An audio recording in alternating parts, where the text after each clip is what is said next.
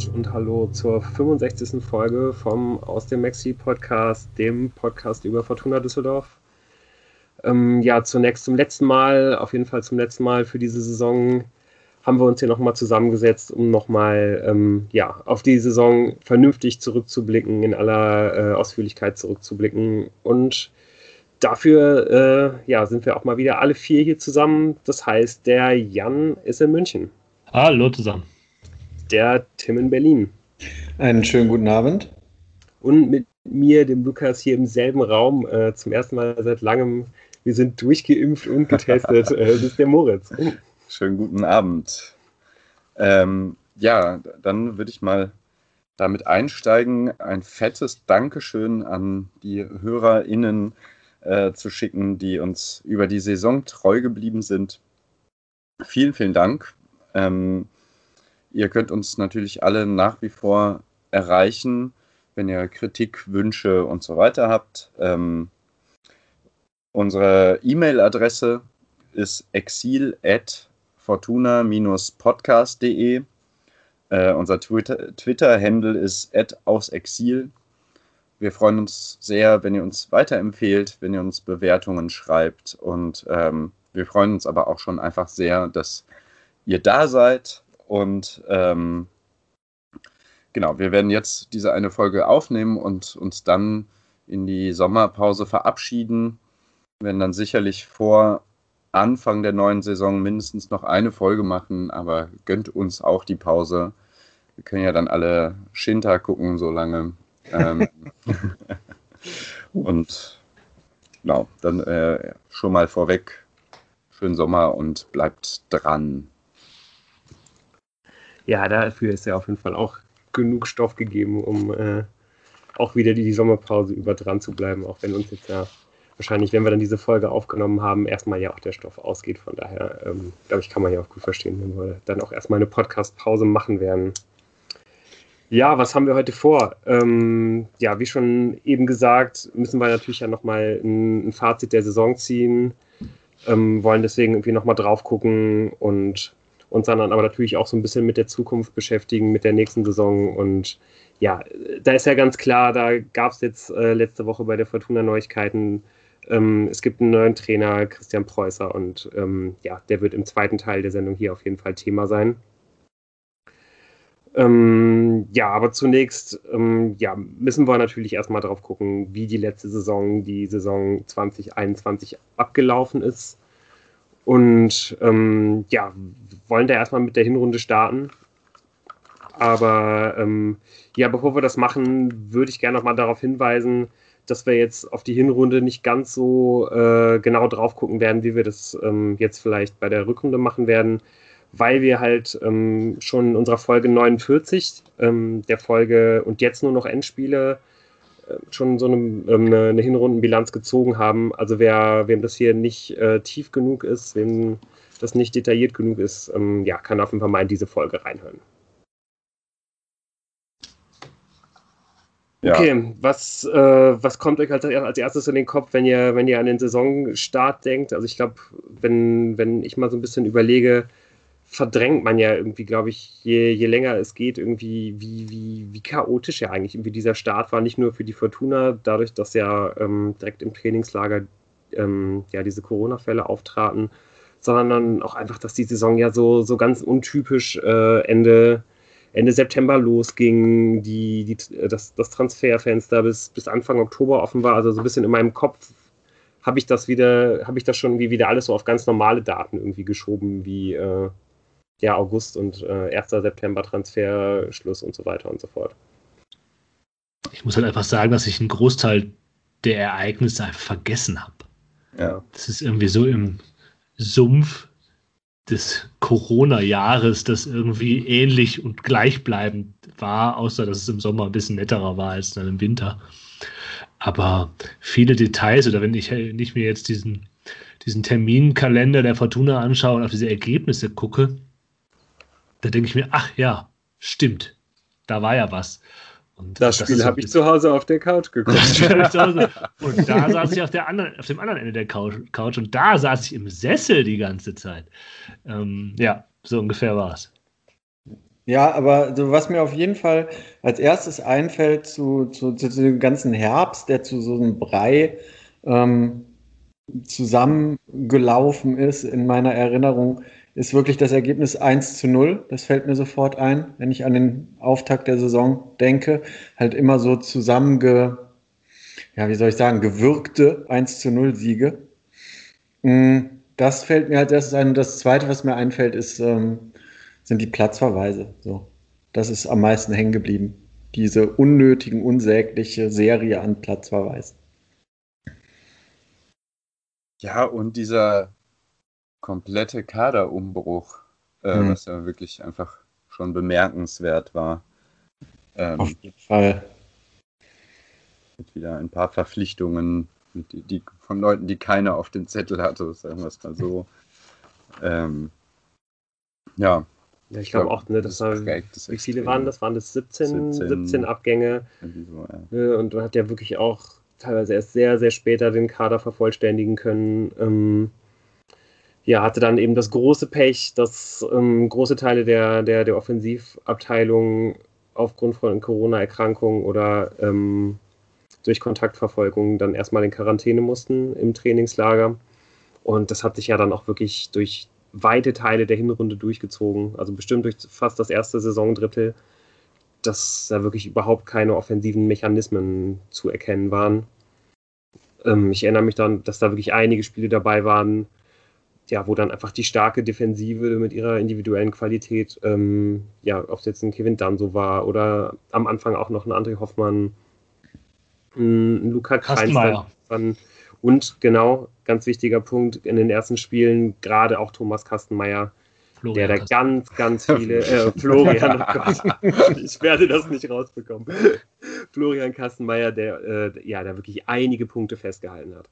Ja, man hat ja tatsächlich in den ersten neun Spielen, also das neunte Spiel, es war erst das neunte Spiel, dieses Spiel gegen Bochum, da war ja schon tiefster Winter. Ähm, in den ersten neun Spieltagen hat man tatsächlich nur einmal es geschafft, äh, zwei Tore zu schießen. Boah, es ist wirklich schon auch ein absolut äh, niedriger Wert, ne? Also. Ja. ja, ansonsten finde ich, kann man noch äh, an Versuch der Dreier- bzw. Mhm. Fünferkette ja. äh, Konsolidierung im 4-4-2 äh, denken. Ja, man kann auch daran denken, die Debatte nach diesen neun Spieltagen, dass es dann äh, erst einmal mehr als ein Tor gab. Ähm, äh, diese Gerüchte oder Diskussion darüber, die Mannschaft ähm, diktiert dem Trainer ein neues Spielsystem. Das bleibt mir noch haften. Mhm. Ja. Ja, allgemein so eine unglückliche Zeit, also wo auch die Stimmen laut wurden, die an Rösler zweifelten und eben, was, für, was er eigentlich für Fußball spielen will. Mhm. Man kann sich dann auf dieses 4-4-2 irgendwann einigen, ob das immer, darüber haben wir ja auch in der in der äh, Hinrunden-Rückblicksfolge gesprochen, ob das das System war, mit dem äh, Rösler eigentlich geplant hat oder der Verein geplant hatte. Das sei mal dahingestellt.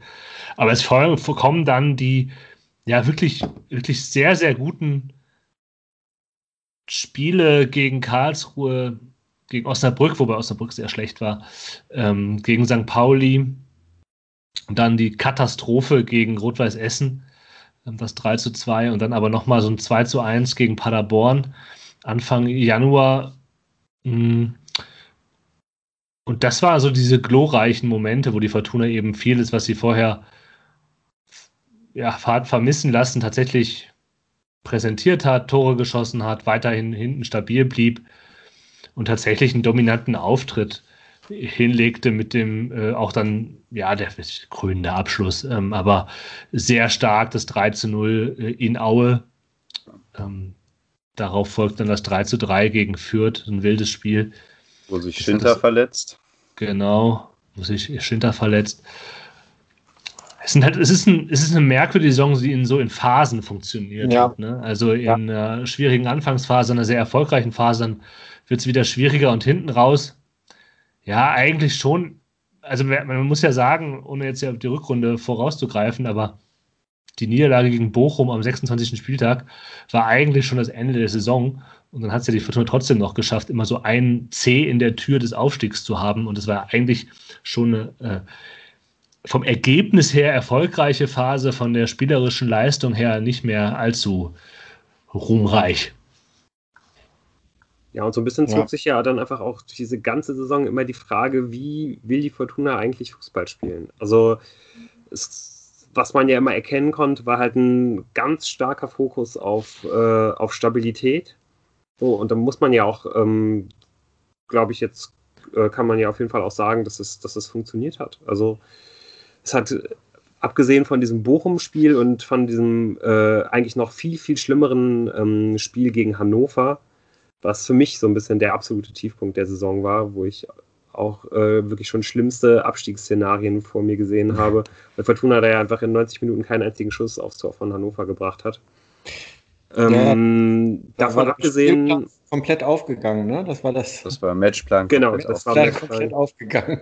genau, der Kommentar von Rösler danach und auch unser ja. Folgentitel. Und äh, ja, aber wenn man mal diese, wenn man diese beiden Spiele mal ausspart, gab es eigentlich kein Spiel, wo die Fortuna ähm, ja halt wirklich instabil war, massiv instabil war, sondern äh, man war eigentlich irgendwie auf, in, in, in jedem Spiel halt irgendwie drin.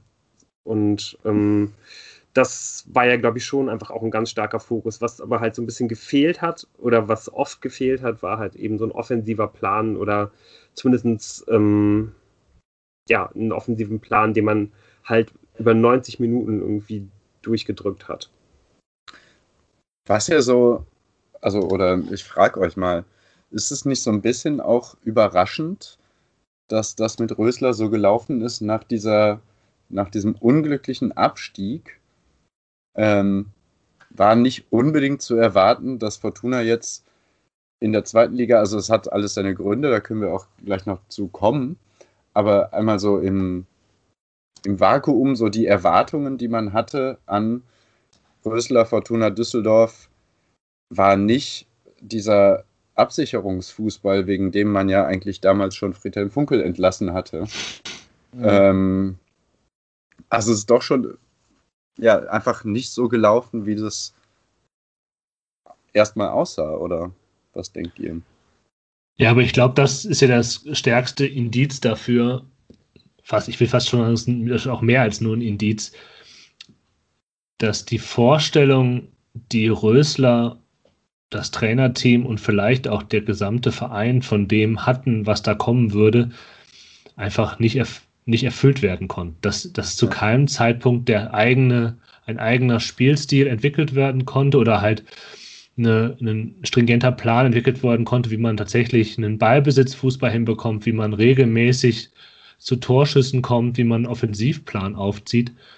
Und was man halt dann immer machen kann, es ist ein bisschen einfallslos, es funktioniert aber sehr häufig in der ersten Liga, aber gerade in der zweiten Liga, dass man halt dann auf Stabilität setzt und halt sagt, wir stehen hinten gut und hoffen halt auf Konter und versuchen irgendwie über individuelle Stärke, die die Fortuna ja durchaus hat, uns ähm, in, in Abschlusssituationen zu bringen.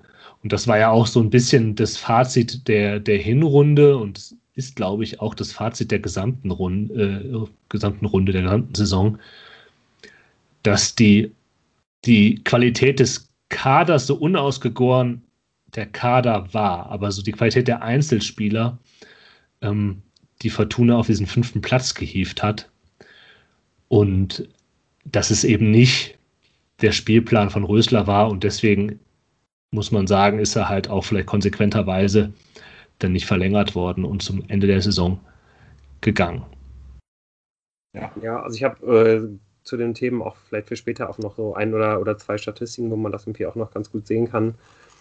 Ich glaube, was sehr, sehr interessant wäre, wäre sich die, diese Saison ähm, mit Rösler nochmal anzuschauen, vielleicht mit einer Winterpause, wo er dann irgendwie dann in der Winterpause nochmal Zeit gehabt hätte, ähm, nochmal neue Mechanismen irgendwie einzuziehen, nochmal neu was zu entwickeln, nochmal so ein bisschen so einen Neustart.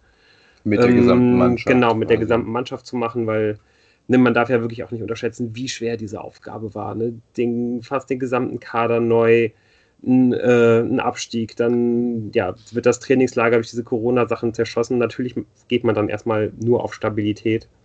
Ähm, das machen ja auch Trainer bei, bei, bei Abstiegskandidaten normalerweise so, weil einfach in, in verunsicherte Mannschaften, in instabilen Gefügen ist es halt immer so viel, viel einfacher, auf die Defensive zu gehen als auf die Offensive. Ne? Und das war auf jeden Fall, glaube ich, dann auch der richtige Ansatz. Und ja, ja darf ich da aber mal einen Einwurf bringen? Diese Winterpause wäre jetzt zu einem Zeitpunkt gekommen, wo die Fünferkette oder dieses 5-3-2, von dem man ja ausging, dass das eigentlich Röslers Wunschvorstellung ist, obwohl ich mittlerweile gar nicht mehr so sicher bin, ob es das war, aber die war ja gescheitert zu diesem Zeitpunkt. Und man kann sich ja überlegen, ähm, ob Rösler dann diese Winterpause genutzt hätte, den Mut gehabt hätte, äh, diese Fünferkette quasi wieder zu etablieren und quasi in den zwei Wochen, die man theoretisch Winterpause hat, dem Trainingslager daran zu arbeiten. Oder ob es halt einfach nur noch eine Varianz dessen gewesen wäre, was wir ohnehin gesehen haben. Also wir haben ja eine ähm, allmähliche, sehr langsame Entwicklung dieser Mannschaft gesehen von einem 4-4-2. Dann entwickelte sich das in 4-3-3, wobei dieses 4-4-2 ja. ja immer dann in der zweiten Halbzeit eine Option war, um darauf umzustellen. Also ich finde halt, dass, dass Rösler nicht so gewirkt hat auf mich, als ob er das ob er den Mut gehabt hätte, auch mit einer Winterpause. Das ist natürlich total hypothetisch und es wird ihm vielleicht auch nicht gerecht. Aber ich weiß noch, dass wir eben in dieser Hinrundenanalyse, da haben wir ja darüber gesprochen, warum ein 5-3-2 in dieser Situation schwierig ist, weil ihm die Außenverteidiger fehlten zu diesem Zeitpunkt und mhm. weil dieses Mittelfeld eben vielleicht noch nicht die Qualität hat, die es braucht, um im 5-3-2 zu, zu, bestehen. Das Mittelfeld ist mit der Verletzung von Schinter Abbekamp nach wie vor prekär gewesen. Aber mit Kutris hatte man eigentlich den herausragenden Schienenaußenspieler gehabt, um eine Fünferkette zu, zu bilden. Da ist es ja nicht mal, es ist nicht mal mehr annähernd versucht worden. Und deswegen ja. wage ich es zu bezweifeln. Das ist alles hypothetisch und kontrafaktisch. Wir können das nicht beweisen, dass eine Winterpause diesen, diese Auswirkung gehabt hätte. Hm. Ja, da, da, da magst du recht haben. Ähm, was ich eigentlich fast noch viel interessanter finde, ähm, als sich jetzt halt rein auf die Sy äh, Systematik halt zu, zu, konzentrieren, also halt auf die, ähm, auf die äh, Formation, meine ich, also halt auf die äh, formatische Aufstaffelung, ist ja eigentlich sich zu überlegen, welchen Fußball wollte Uwe Rösler spielen. So, was, äh, was war die ganze Idee, ähm, äh, ja, äh, von, von, von seiner Art Fußball, was war die Idee irgendwie auch hinter diesem Kader? Ähm, auch da will ich jetzt gar nicht so tief nochmal irgendwie in die, in die Kritik bei der Zusammenstellung des Kaders eingehen. Da würde ich nochmal auf die, ähm, auf die Folge 57 verweisen, auf unsere Sonderfolge Que sera sera, äh, wo wir das, glaube ich, nochmal sehr, sehr genau beleuchtet haben. Und ähm, ja, würde vor allem nochmal darauf schauen, dass er, glaube ich, ja von Anfang an gesagt hat, dass er eigentlich sehr, sehr schnell auf die Außen kommen möchte dass er ähm, halt auch umschalten möchte und dass er halt viel flanken möchte. Was ähm, ja eigentlich gar nicht so richtig gut zu diesem Kader gepasst hat. Und letztendlich hat man das halt eben auch nicht umgesetzt. Also jetzt nur mal als eine äh, kleine Statistik, Fortuna hat am Ende der Saison am 12 wenigsten Flanken, äh, am, am, am 12 meisten Flanken geschlagen. Ist also 12. in dieser Statistik. Ähm, und überrascht ja eigentlich auch nicht. Also das mag natürlich auch bestimmt daran liegen, dass halt, ja, wie gesagt, in, in, einer Periode eigentlich gar keine Außenverteidiger mehr so richtig zur Verfügung standen, zumindest auf links. Und ähm, ja, dass äh, ja auch so ein bisschen die, die starken Flügelspieler gefehlt haben. Vor allen Dingen haben halt äh, wirklich schnelle Flügelspieler gefehlt, ähm, die man dann vielleicht irgendwie auch mal da einsetzen konnte. Und ja, ganz ja. generell also er hat ähm, sie halt auch nicht eingesetzt. Also Peterson ist ja auch spät erst zum Einsatz gekommen, zum Beispiel. Ja, wobei der jetzt auch so richtig schnell, weiß ich gar nicht. Ich, der, ja. hat halt, der hat halt eine relativ gute Ballführung bei Tempo. So, ne? Das ist, glaube ich, das, was, was ihn halt was ihn halt unglaublich ausmacht, aber der ist jetzt auch niemand, den du schickst und dann läuft er halt an jemandem wirklich vorbei. Also ich glaube, gerade bei so, bei so äh, Spitzentempo, Temp, Spitztempi, ja.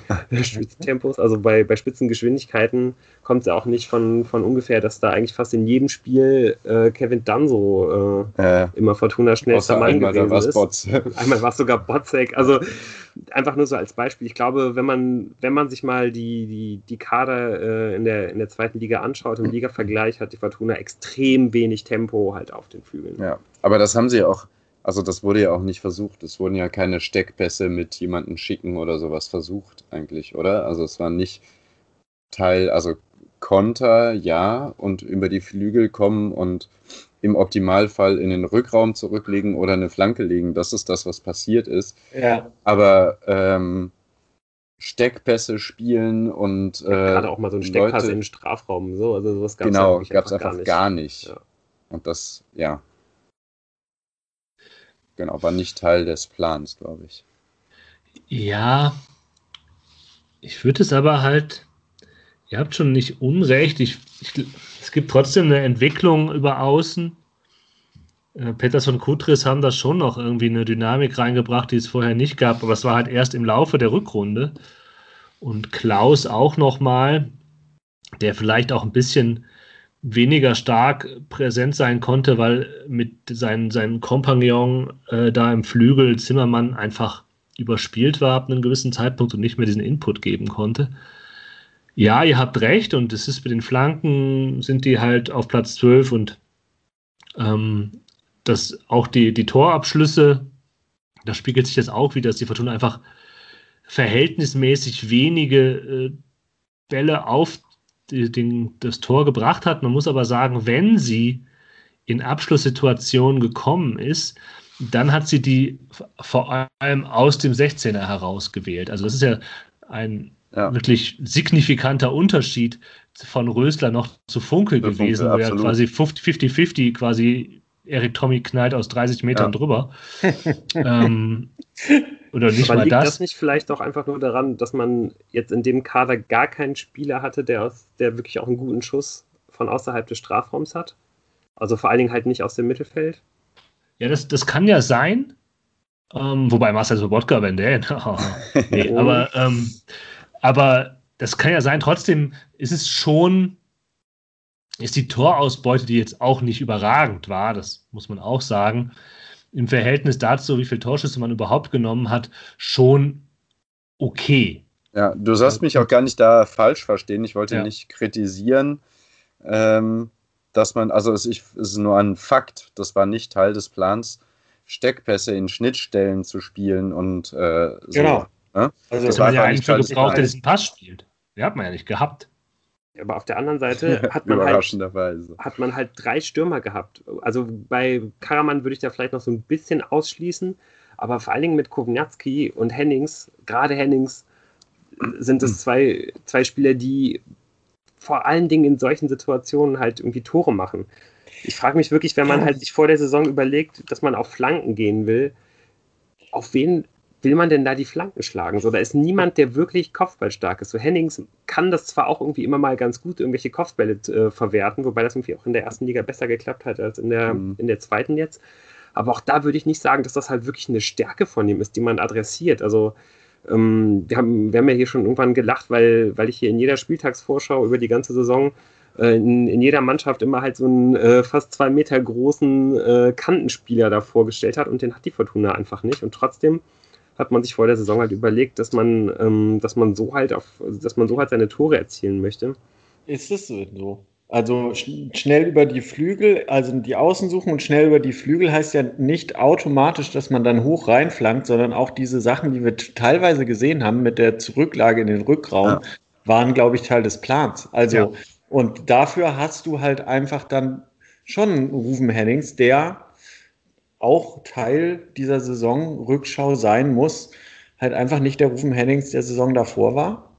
Und trotz allem natürlich äh, insgesamt hat man aus seinen Chancen wirklich dann doch noch viel gemacht und ähm, hat einfach zu wenige kreiert. Also trotz, trotz allem hätte, hätte es sogar noch besser sein können. Also wie viel man aus seinen Chancen macht. So. Ja, es hätte halt sehr, sehr viel besser sein können. Also ich glaube, die, die, die Statistik, die ich am aller, aller schockierendsten finde und die, glaube ich, auch am allerdeutlichsten eigentlich das Problem der Fortuna in dieser äh, Saison ausweist, ist halt die Ballbesitzstatistik. Da ist Fortuna auf Platz 13, ähm, was echt nicht besonders hoch ist. Und das wäre noch zu erklären, wenn man halt irgendwie ganz speziell auf Konterfußball gegangen wäre. Ähm, das ist man aber nicht. Und wenn man sich mal die, die, die Ballbesitztabelle halt auch anguckt, ja, da ist halt keine einzige Mannschaft, äh, die am Ende in der ersten Tabellenhälfte gelandet ist, ähm, ja, in der zweiten Tabellenhälfte zu finden, so ungefähr. Oder also vor allem so nicht im, im, im ja, vor allem nicht so weit unten im, in der Region der Fortuna. Da sind alle guten Mannschaften stehen da oben. Selbst die, die über Konter gegangen sind, stehen da irgendwo im Mittelfeld und Fortuna ist Platz 13, also irgendwo zwischen Regensburg und Karlsruhe und keine Ahnung. Auf also, den, offiz also den offiziellen Zahl, äh, Zahlen der Bundesliga von Bundesliga.de sind sie sogar 15. Also ich glaube, ja. bei Who Scored ist, ähm, ist die, sind die ein bisschen besser. Die, die Statistiken weichen voneinander ab, aber Tendenz ist sogar eher noch nach unten gehend. Ja, ja aber vielleicht ist, ich glaube, wir haben da auch schon mal drüber geredet, dass genau das quasi der große Irrtum auch bei einem selber war, weswegen der Rösler-Fußball in der Rückrunde der Bundesliga trotz Abstieg ähm, ja doch irgendwie eine, also so, so schon nochmal einen ähm, Push gegeben hat und warum das alles doch irgendwie anders aussah und man dann irgendwie unglücklich verlor, äh, unglücklich nach hinten raus immer noch Tore kassiert hat aber eben weil Fortuna als Außenseiter ähm, schnelle Gegenstöße und ähm, mit Tempo kontern konnte. Und das ist halt in der zweiten Liga, ist Fortuna halt einfach viel mehr ein dickes Schiff, äh, wo sich halt nicht jede Mannschaft so eiskalt auskontern lässt. Also ich fand es eigentlich am krassesten äh, bei diesem Fürth-Spiel, bei diesem 3 zu 3, wo man irgendwie gemerkt hat, okay, das ist offenes Visier und da kann eigentlich die Fortuna auch so ein bisschen diesen Rösler-Fußball spielen, so nach vorne preschen, Lücken äh, ausnutzen, die sich durch das Offensivspiel der anderen Mannschaft ergeben. Also ich fand, das Spiel war eigentlich ein super Spiel. Mhm. Ähm, genau, und das ist aber im, in so einer Zweitligasaison spielt dich da halt niemand erstmal quasi vor, vor deinem 16er ein oder ähm, sondern du musst dann selber halt mal die Führung übernehmen. Und das hat halt einfach nicht geklappt. Ja, ich glaube, wenn du jetzt den großen, ich finde es auch nicht schlecht, dass man halt so quasi diese gesamte Rösler-Zeit so rekapituliert und auch überlegt, was hat man sich eigentlich erhofft. Dann kann man natürlich, wenn man Friedhelm Funkel ist und äh, dann auf diese Erstliga-Zeit noch schaut, kann man halt auch mit Fug und Recht sagen, ja, natürlich konnte Rösler da auch anderen Fußball spielen, weil er auch noch ein paar Spieler anders hatte, die ich nicht zur Verfügung hatte. Ja. Ähm, Stöger, der verletzt wiederkam und auch Berisha zu diesem Zeitpunkt, ja. die eben noch einen weiteren Faktor ge gebracht haben. Und ich glaube, auch das hat diese Saison, äh, diese Zweitligasaison unter Rösler gezeigt, ähm, dass halt einzelne Spieler, das ist eine manchmal nicht ganz unbefriedigende äh, befriedigende äh, Erkenntnis, aber einzelne Spieler sind halt extrem wichtig und können das Spiel einer Mannschaft verändern und ein X-Faktor sein. Und in der ersten Hälfte war das zum Teil, aber wirklich nur zum Teil, weil die Gesamtleistung noch zu schlecht war, äh, Kenan Karaman, der irgendwie was kreiert hat nach vorne. Und dann war es Schinter Appelkamp. Mhm. Und ich weiß auch noch, dass wir in der Hinrunde äh, mit dem, zum Blick, Blick auch noch Edgar Pripp mit reingenommen haben. Und man muss jetzt halt sagen, nein, es war eben nur Schinter Appelkamp. Ja. Mhm. Ähm, und das ist eben das, ähm, dass der durch sein Spiel, durch seine Laufwege, durch die, das, was er kann, aber auch das, er, was er, also was er am Ball kann, aber auch das, was er sieht, weil er, er, bespielt diesen Raum halt unglaublich clever gibt er dieser Mannschaft mehr, er gibt dieser Mannschaft halt Anspielstationen im 16er, jetzt zum Ende, wo er quasi immer das gleiche Tor gemacht hat, eben genau ja. das, was, was ihr da beschrieben habt. Ja, eben keine Flanke rein von außen, sondern in diesem 4-3-3 der flache Ball rein. Und da ist eben dann mehr als nur der eine Stürmer drin, sondern da ist eben Schinter Appelkamp auch noch ja. drin. Und vorher in diesem 4-4-2, dass er eben dieses, diesen Raum weg von der von der Seitenlinie weggenommen hat, den halt Patterson stärker bedient und eben auch noch eine zentralere Varianz reingebracht hat. Und ähm, das ist etwas, ja, so unbefriedigend das sein mag, was eben diesen fünften Platz mitbegründet hat. Man kann natürlich sagen, äh, ja, wenn Schinter Appelkamp äh, nicht verletzt gewesen wäre, hätte man hätte die Fortuna auch zu höherem greifen können. Das ist auch nicht falsch, aber man kann es auch so sagen, ohne diese individuellen Momente, die Gesamtstatistiken, ja, das, was Lou eben gesagt hat, die Torschusstatistiken, die äh, Ballbesitzstatistiken, das weist nicht auf den fünften Platz hin. Ja. Sondern dieser fünfte Platz ist, wenn du dir nur diese Statistiken anguckst, nur diese, dich durch diese ganzen Dinger klickst, ja, ähm, dann muss man sagen, dann hat die Fortuna sehr gut performt. Mhm. Beziehungsweise aus also sehr, sehr wenig sehr, sehr viel gemacht. Sehr effizient meinst du? Ja, ne? genau. Äh, genau. Einfach ja, viel, äh, genau, genau. Entschuldigung. Ja, ja. Dann hat sie eben aus dem, was man quasi aus den Zahlen lesen kann, und diese Zahlen sind eben nicht alles, äh, haben die halt unglaublich viel rausgeholt. Mhm. Weil ihr jetzt tatsächlich schon über die Saison hinausgehend immer äh, die komplette Ära ähm, Uwe Rösler in den Blick genommen habt. Äh, Ära ist ein bisschen übertrieben, die komplette Zeit. ja, also so in, näher, in letzter Zukunft ist das schon eher Richtung Ära als. Äh ähm, was bei mir hängen bleiben wird aus der Zeit mit Uwe Rösler ist einfach ähm, dieses Gefühl, dass immer, wenn man was zu verlieren hatte als Fortuna Düsseldorf, man komplett blockiert hat. Ähm, bestes Beispiel ist vielleicht das Spiel, über das wir jetzt überhaupt in keiner Folge äh, eigentlich geredet haben, ähm, weil wir auch lieber auf die Saison gucken wollen. Äh, dieses Spiel gegen Fürth. Letzter Spieltag. Beide so. ja. Mhm. Man äh, ähm, führt 1 zu 0 zur Pause und ist ein Mann mehr und man hätte dieses Spiel so bequem, locker spielen können und noch ein bisschen Fußball kicken können. Aber in der Pause bin ich mir sicher, da ging in den Köpfen vor, so, wir haben jetzt hier verdammt den Job zu Ende zu bringen. Ähm, ansonsten heißt es, äh, wir, wir, wir wären das Zünglein an der Waage gewesen, Wettbewerbserzählung, bla bla bla. Wir führen hier 1-0, wir sind einer mehr.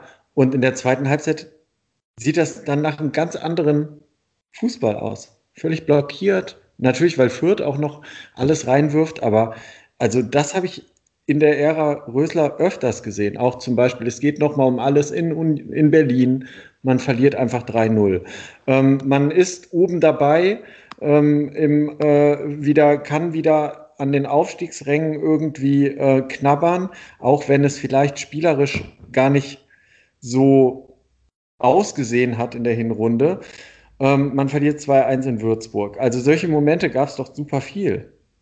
Ja, ich meine, das Spiel hat ja dann letztendlich auch diese Saison insofern rund gemacht, indem man halt gegen die vier Mannschaften, die letztendlich vor einem gelandet sind, zwei Punkte geholt ja. hat. So, das ist ein erbärmlich schlechter Wert. Und ähm, ja, und ich glaube, ganz viel ja, hat eben genau damit zu tun, was du, äh, ja, was du gerade angesprochen hast. Das ist einfach in allen Spielen, wo es was zu ver verlieren gab, hat die Fortuna immer versagt. Das war in der ersten Liga so, speziell immer in den Schlussphasen von, von, von Partien. Ähm, das war diese Saison so und es war halt eben auch im DFB-Pokal so, wo man jetzt innerhalb von einem halben Jahr zweimal äh, gegen, gegen Regionalligisten ausgeschieden ist. Und das ist ja vor allen Dingen ähm, ja eine Sache, die ich halt äh, ja, und speziell dieses Saarbrücken-Spiel, die ich ja Uwe Rösler nie verziehen habe. und ja, das, das hat sich letztendlich halt irgendwie durch diese, durch diese ganze Saison durchgezogen und da jetzt irgendwie auch nochmal dieses, dieses Spiel gegen Fürth am 34. Spieltag rauszunehmen, da hat man das, finde ich, auch wieder ganz deutlich gesehen und auch da komme ich jetzt letztendlich wieder so ein bisschen bei Schinter Appelkamp an, weil, weil so richtig, äh, ja, so richtig äh, ist das Spiel ja erst ein Gleis, als der halt raus war und man halt wieder gesehen hat, wenn es halt darum geht, dass die Fortuna selber was kreieren muss, dass die Fortuna das Heft in die Hand nehmen muss, ähm, ja, dass man halt selber agieren muss, äh, dass man halt eben auch wirklich so richtig Bock haben muss. Also irgendwie, ich, ich frage mich immer, wenn, wenn Schinter Appelkamp nicht dabei ist, wer möchte da im Mittelfeld halt wirklich den Ball haben? Wer sagt, gib mir den Ball, ich mach was damit. Da gibt es keinen. Da gibt es halt nur Leute, die dann sagen, gib mir den Ball, weil du bist gerade unter Druck. So, aber Schinter ist halt derjenige, der sagt, gib mir den Ball, ich habe richtig Bock, den Ball zu haben und hab Ja, in Situationen zumindest, wo es Druck gibt. Also äh, Botze ja. ist ja schon jemand, der sich nach hinten fallen Klar, lässt und ja. den Ball nimmt, aber das kann ich halt, also ja. das ist wichtig, aber das, du meinst was anderes, wo ich meine so diesen, ich meine den Übergang, ich meine ich meine halt speziell den, den, den Übergang vom, vom, ja. vom zweiten ins dritte Spieldrittel. Ja, ich glaube, was ähm, so ein bisschen diese Krux der Saison ist und vielleicht auch die große Interpretation eigentlich ist, so gefühlt ist die Fortuna quasi letzter der Spitzenmannschaften geworden. Mhm. Und das ist falsch. Die Fortuna ist halt erster des Mittelfelds geworden. Mhm. Ähm, ja. Weil wenn man ganz ehrlich ist und wenn man das halt sich nochmal, was wir hier äh, jetzt ges gesprochen haben, und es wird mir eigentlich jetzt auch quasi gerade erst so richtig klar, wo wir das hier zusammentragen, ähm, hat die Fortuna mit ihrem fünften Platz halt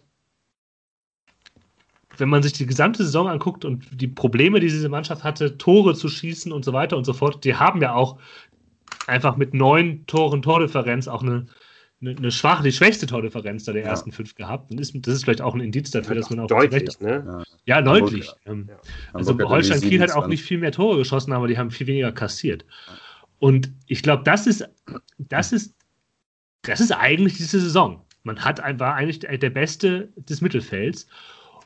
Weil aber diese Spitze ja jetzt auch nicht völlig überzeugend war und immer in Schlagdistanz geblieben ist, sieht man eben, was man halt auch, was hätte möglich sein können, gerade weil man ja eben verstanden hat, dass aufgrund der fehlenden spielerischen Ideen der Kader schon individuell gut besetzt war.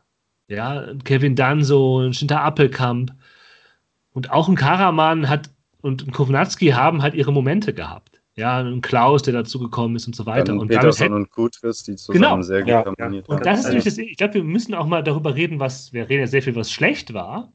Ähm, aber ich finde gerade diese linke Seite mit Peterson und Kutris, da können wir auch, also über Schnitter Appelkamp haben wir schon gesprochen, auch nochmal darüber reden, was sich schon entwickelt hat und was auch gut war. Ja. Ähm, weil das, aber die Entwicklung von Peterson hätte ich ich weiß, was du sagen willst, du, du hast wahrscheinlich nicht unrecht. Aber die Entwicklung von Peterson hätte ich ähm, äh, trotzdem nicht so gesehen nach der Hinrunde. Ja, also ich, ich würde da jetzt gerne irgendwie nochmal einhaken, weil ich finde, dass das ja eigentlich eher dramatisch ist, weil ich, wenn man, wenn man noch auch mal so ein bisschen auf die, auf die, auf die Kaderwerte von vor der Saison schaut, so, dann sieht man halt auch genau, wo das herkommt, weil äh, da haben Fortuna und der HSV mehr als doppelt so viel Marktwert, also das muss man natürlich immer alles mit Vorsicht behandeln, wie halt die dritte, wie, wie, wie halt die dritt äh, äh, teuerste Mannschaft. Wertvollste quasi. Mannschaft gehabt so und das zeigt eigentlich ganz deutlich, und so würde ich das jetzt auch so ein bisschen sehen, natürlich haben sich da jetzt ein paar Sachen entwickelt, aber wie viele von diesen Sachen sind wirklich Mechanismen, die man einfach jetzt, wo man sagen kann, wow, wow da entsteht irgendwas und wie viel von diesen Dingen, die sich hier jetzt äh, ja, entwickelt haben, sind einfach nur dem geschuldet, dass da einfach Spieler wie Kutris, wie Felix Klaus, äh, wie Schinter Appelkamp spielen, die in dieser Liga halt nichts verloren haben. Und da sind eben auch noch ganz, ganz viele andere mit dabei. Kannst du eigentlich alle, die, die, die, die drei Stürmer der Fortuna mit Kovnjatski, Karaman und Hennig sind alle Spieler, die auch erste Liga spielen könnten und auch schon gespielt haben. Also einfach halt, qualitativ ist das eigentlich der beste Sturm der Liga, finde ich. Ja, und der halt völlig unter, unterperformt hat. Ne? Ja. Exakt, genau. Und, und was eben vor allem auch damit zu tun hat, ähm, ja, dass man halt einfach so wenig Schüsse kreiert hat. Nämlich ja. nur am, äh, am, da liegt man nämlich nur auf Platz 12 bei der Kreation der Schüsse und bei Schüssen aufs Tor halt auch nur auf Platz 8. So, das ist extrem wenig. Und wenn dann halt ein Serdar Durchsum bei, bei, bei Darmstadt halt mehr Tore schießt als die, als die drei zusammen, ist das einfach, ist das halt richtig schlecht. Aber ja, einfach zusammenfassend will ich nur sagen, das ist einfach eine unglaublich verschenkte, verlorene Saison, weil man halt so unglaublich viel mehr Qualität gehabt hat, die, äh, also so viel individuelle Qualität gehabt hat in diesem Kader, die vielleicht nicht so gut zueinander gepasst haben insgesamt. Aber diese, diese individuelle, äh, individuelle Qualität, die da ist, die war sehr, sehr hoch und die wird im nächsten Jahr nicht mehr so hoch sein. Und da müssen wir auch sehr, sehr vorsichtig sein ähm, bei der Bewertung von Christian Preußer, vielleicht auch gerade wenn es um die Defensive geht. Da hat die Fortuna jetzt echt äh, ja, mit, mit Kreins erstmal und mit Danso auch äh, sehr, sehr wichtige Stützen verloren.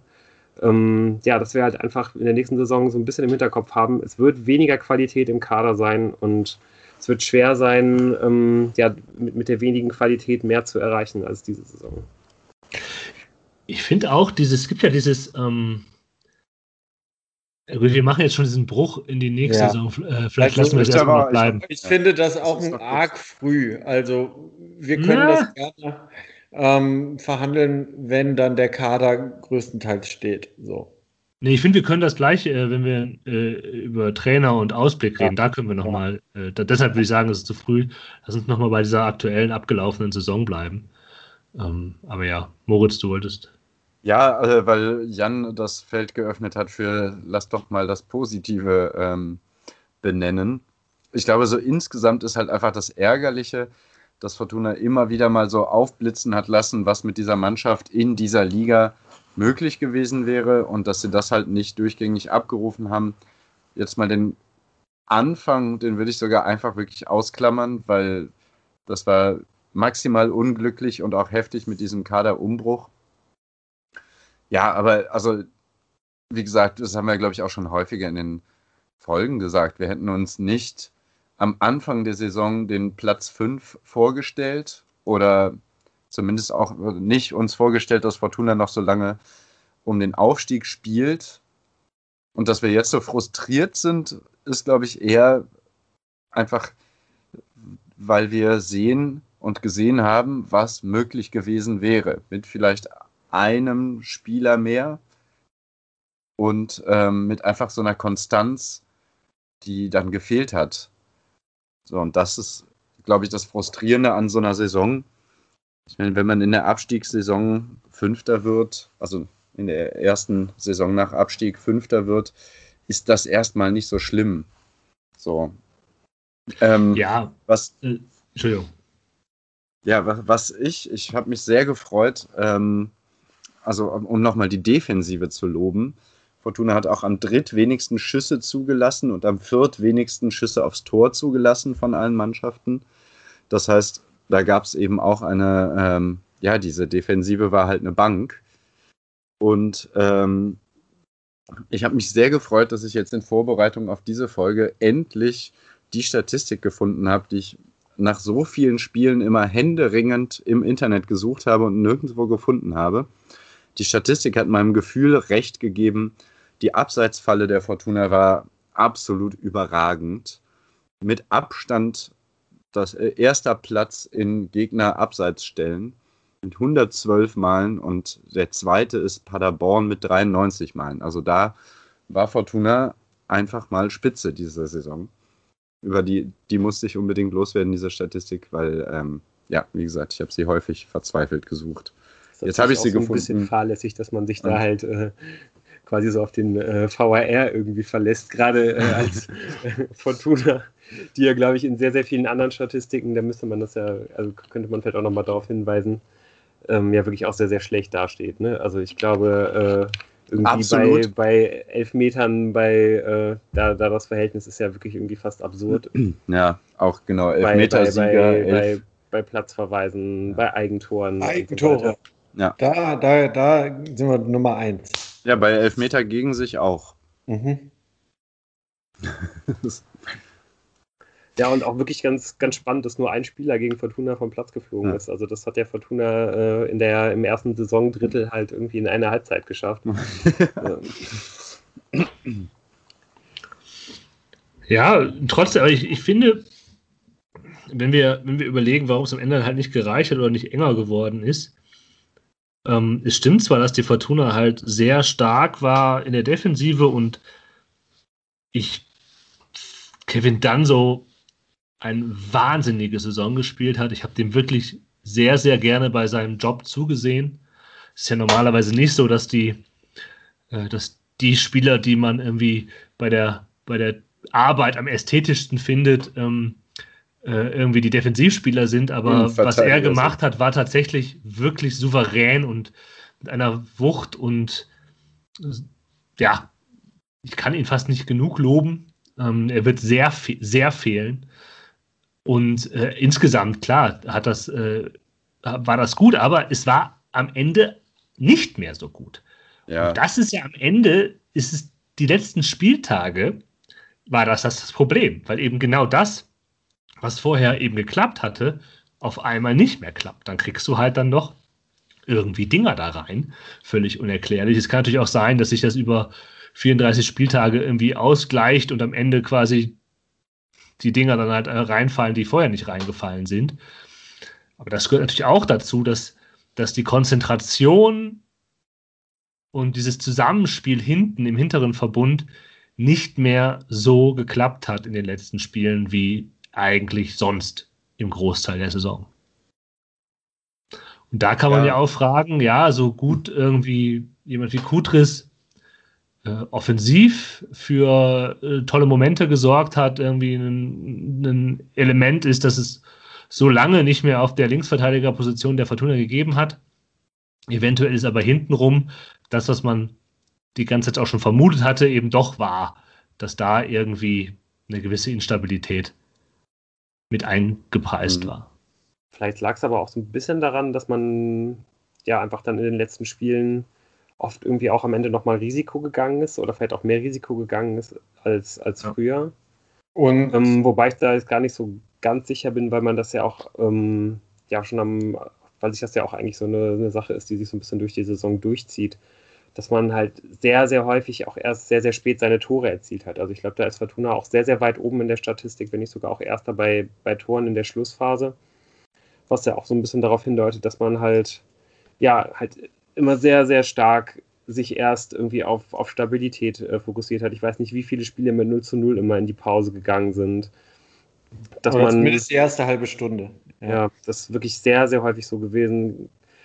Ganz, ganz oft hat die Fortuna erst ganz am Ende irgendwie die Tore gemacht. Ne? Also ich glaube, wir, wir alle erinnern uns noch an dieses, äh, an das 3 zu 2 gegen Karlsruhe von, von Schinter Appelkamp, was ja noch gar nicht so lange her ist, an, an dieses Tor, das, das Kastenmeier vorbereitet ja.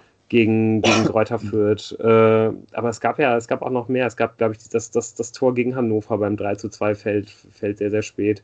In der, in der Hinrunde waren, war es, glaube ich, zwei oder dreimal David Kowniatski, der erst sehr, sehr spät einen Siegtreffer gemacht hat. Also ähm, das deutet auch wirklich darauf hin, dass man sehr, sehr häufig eben seinen, ja, seinen, seinen Plan halt nicht durchbekommen hat und vor allem auch sehr, sehr früh äh, nie ähm, seinen, seinen Plan durchbekommen hat, sondern dass es halt immer erst funktioniert hat, wenn man am Ende ein bisschen mehr Risiko gegangen ist. Mhm. Mm, ja, und das, ähm, da würde ich jetzt gerne mal so einen kleinen Querverweis zum Eishockey ziehen. Da ähm, benutzt man ja viel, viel mehr als im Eishockey, ja, halt so Advanced äh, Statistics, also und so, so wie, ich glaube, Jan, du hattest das auch in einer der letzten Folgen mal angesprochen, dass Tobi Escher mal gesagt hat, dass äh, ja das Torverhältnis eigentlich wesentlich mehr über die Leistungsstärke in der Mannschaft aussagt als die Punktanzahl. Beim, beim Eishockey ist auch so eine ganz einfache Statistik, ähm, dass man sich anschaut, wie viele Minuten hat eine Mannschaft eigentlich mit einer eigenen Führung gespielt. Ja. Gerade auch, weil beim Eishockey ja speziell auch dadurch, dass man am Ende nochmal den Torwart rausnimmt und solche Sachen, ähm, da ja auch der, der Zufall irgendwie noch eine viel größere Rolle spielt, als es vielleicht auch beim Fußball ist.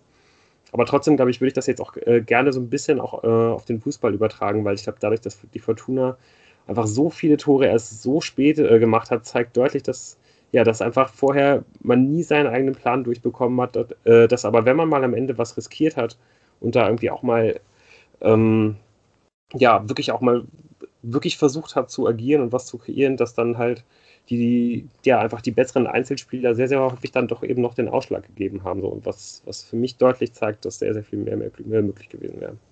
Ja, und das ist äh, tatsächlich, was äh, du auch eben gesagt hast, äh, diese viel, mehr als drei Tore hat man eh nie geschossen. Und diese 3 zu 0 Siege in dieser vermeintlich sehr starken Phase in der Saison, die äh, sind ja auch, die blenden ja auch ein bisschen. Also es sind ja dann ähm, mehrfach so Siege, wo man relativ früh das 1 zu 0 macht, aber dann eigentlich bis zur 82. oder sogar 90. noch zittert und dann noch zwei Tore nachlegt. So, ja.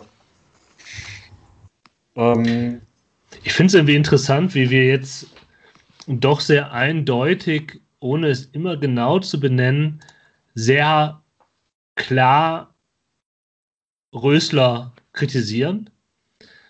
Und ich erinnere mich noch an die letzten zwei Folgen, ja. wo wir, wo es ja gekippt ist emotional, dass man dachte, oh Gott, oh Gott, ähm, vielleicht sollte man ihn doch nicht abgeben. Und es lag natürlich sehr daran, dass man dass man einfach dieser Vereinsführung nicht zugetraut hätte, einen guten Ersatz zu, zu holen und irgendwie diverse Namen äh, waberten und wo man dachte, oh bitte, bitte nicht. Und ich glaube, dass man jetzt irgendwie anders, auch nochmal emotional gesettelter auf mhm. äh, diese Saison zurückschauen kann. ich will nicht vorausgreifen, aber ich finde das interessant, was es auch mit mir macht und was meine Erwartungshaltung und meine emotionale Haltung gegenüber dieser Neuverpflichtung äh, Christian Preußer äh, aufzeigt. Weil ich glaube nämlich vieles, was ich jetzt auch so formulieren konnte vom, äh, und wo mir auch klarer wird, wo irgendwie, wir hatten das ja auch schon vorher häufiger gesagt, nur eben in dieser letzten Saisonphase, da war ja dann Rösler doch irgendwie nicht ganz so klar angezählt, auch bei mir nicht mehr. Ja. Dass man jetzt, wie sich da halt der Blick auch verändert, weil man mit einer gewissen inneren Ruhe darauf gucken kann und eben nicht mit der Unruhe, was, also die, die, die Zukunft ja jetzt sicher ist. Ja, ja, genau, ja. genau. Also die Zukunft ist ja nicht gesichert. Wir wissen nicht, was nächste Saison kommt, aber irgendwie, ich ja. finde, so wie wir jetzt schon reden darüber, das, das finde ich, sagt sehr viel darüber aus, dass wir, wie unsere innere Haltung gegenüber der Zukunft gerade vielleicht ist. Ja, ich möchte es mal ein bisschen so damit vergleichen, wie ähm, das letzte Halbjahr in der 13, äh, 13. Klasse bei mir damals. ähm, ich mochte, war nie so verbändelt mit allen Menschen in meiner äh, Oberstufe und äh, wir waren jetzt nicht zerstrittener Haufen, aber wir waren jetzt auch nicht alle ähm, größte Kumpels und gegen Ende der Schulzeit machte sich dann so ein oh, das war so toll, wir waren doch alle so gute Freunde, ähm, aus Angst vor dem, was da, äh, ähm, dass man dann in das Leben rausgespuckt wird, äh, bereit. Und ich habe das damals schon immer ähm, ein bisschen affig gefunden. Und äh, so ein bisschen war das auch so, ach ja, vielleicht, vielleicht doch der Rösler, wer weiß, was dann, was, was sonst kommt, ja. ja auch da so ein bisschen die, die Angst vor der Alternative, äh, die, die alles gelähmt hat. Ja. Und äh, ja, wie, und wie, wie auch wirklich schon angekündigt, äh, ja auch so ein bisschen zurecht, da, da man ja auch wirklich, auch wenn das jetzt ja sehr äh, kritisch äh, gegen, gegen Rösler gegangen ist, jetzt hier zuletzt, man ja auch wirklich deutlich nochmal sagen kann, dass ähm, ja, der, der sportlichen Leitung ähm, ja eigentlich die viel, viel größeren Fehler halt irgendwie äh, unterlaufen sind in, in der Sommertransferperiode. Wir haben das auch schon häufiger angesprochen. Klaus Allofs hat dann ja sogar im, im November noch darauf hingewiesen, wo man sich halt, äh, wo man die Probleme erkannt hat, ja. äh, wo man im Winter was tun wird, nämlich im zentralen Mittelfeld. das hat man dann nicht gemacht so und ja, da muss man uns auch einfach zugute halten, dass wir keinerlei Vertrauen gehabt haben in diese sportliche Führung, äh, dass sie halt einen guten Trainer aussucht. Und ich meine, wir wissen es jetzt ja auch immer noch nicht, das muss man jetzt irgendwie auch gucken. Aber ja, ja zumindest haben sie ja anscheinend äh, schon mal geschafft, ähm, uns erstmal mitzunehmen da bei der Entscheidung. Ja. Ich finde, man kann auch nochmal, ähm, um diese Gelegenheit über den Trainer zu reden, nutzen, um wir haben es ja schon gesagt, menschlich war nie etwas an Uwe Rösler auszusetzen und ich glaube auch, dass er nicht ein schlechter Trainer ist.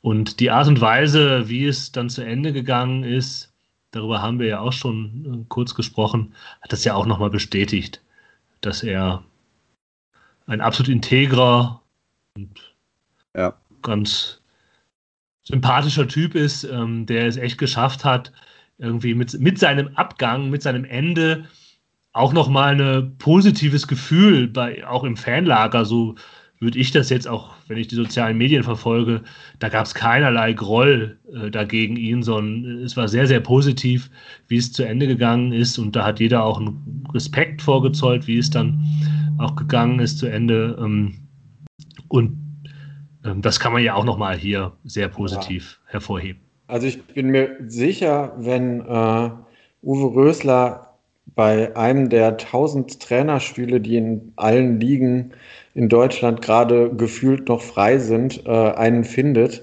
und dann, äh, sei es in einem DFB-Pokalspiel oder in einem Zweitligaspiel nach Düsseldorf zurückkehren sollte und da Fans da sind, dass er äußerst freundlich empfangen werden wird. Ja, ja. kann ich mir auch sehr gut vorstellen. Darf ich ähm, jetzt zum, ich glaube, wir, wir enden ja jetzt quasi diesen Rückblick so ein bisschen. Mhm. Mal eine mhm. Frage stellen, wenn ihr eure Meinung oder eure Einschätzung zu dieser Mannschaft nochmal rekapituliert, wie sich es auch vielleicht verändert hat. Was war eigentlich eure größte Fehleinschätzung? Also, wo würdet ihr sagen, ähm, hat, zum Anfang der Saison habe ich das so gedacht, das, ist, das war völlig falsch. Ähm, Oder eure, wo ihr sagen würdet, ich war, bin eigentlich immer davon ausgegangen, dass, aber jetzt würdet ihr sagen, nee, da lag ich falsch. Ob es bei einem Spieler ist oder allgemein. Ich glaube, bei mir muss ich sagen, dass es David Kogniatski war. Also ich ja.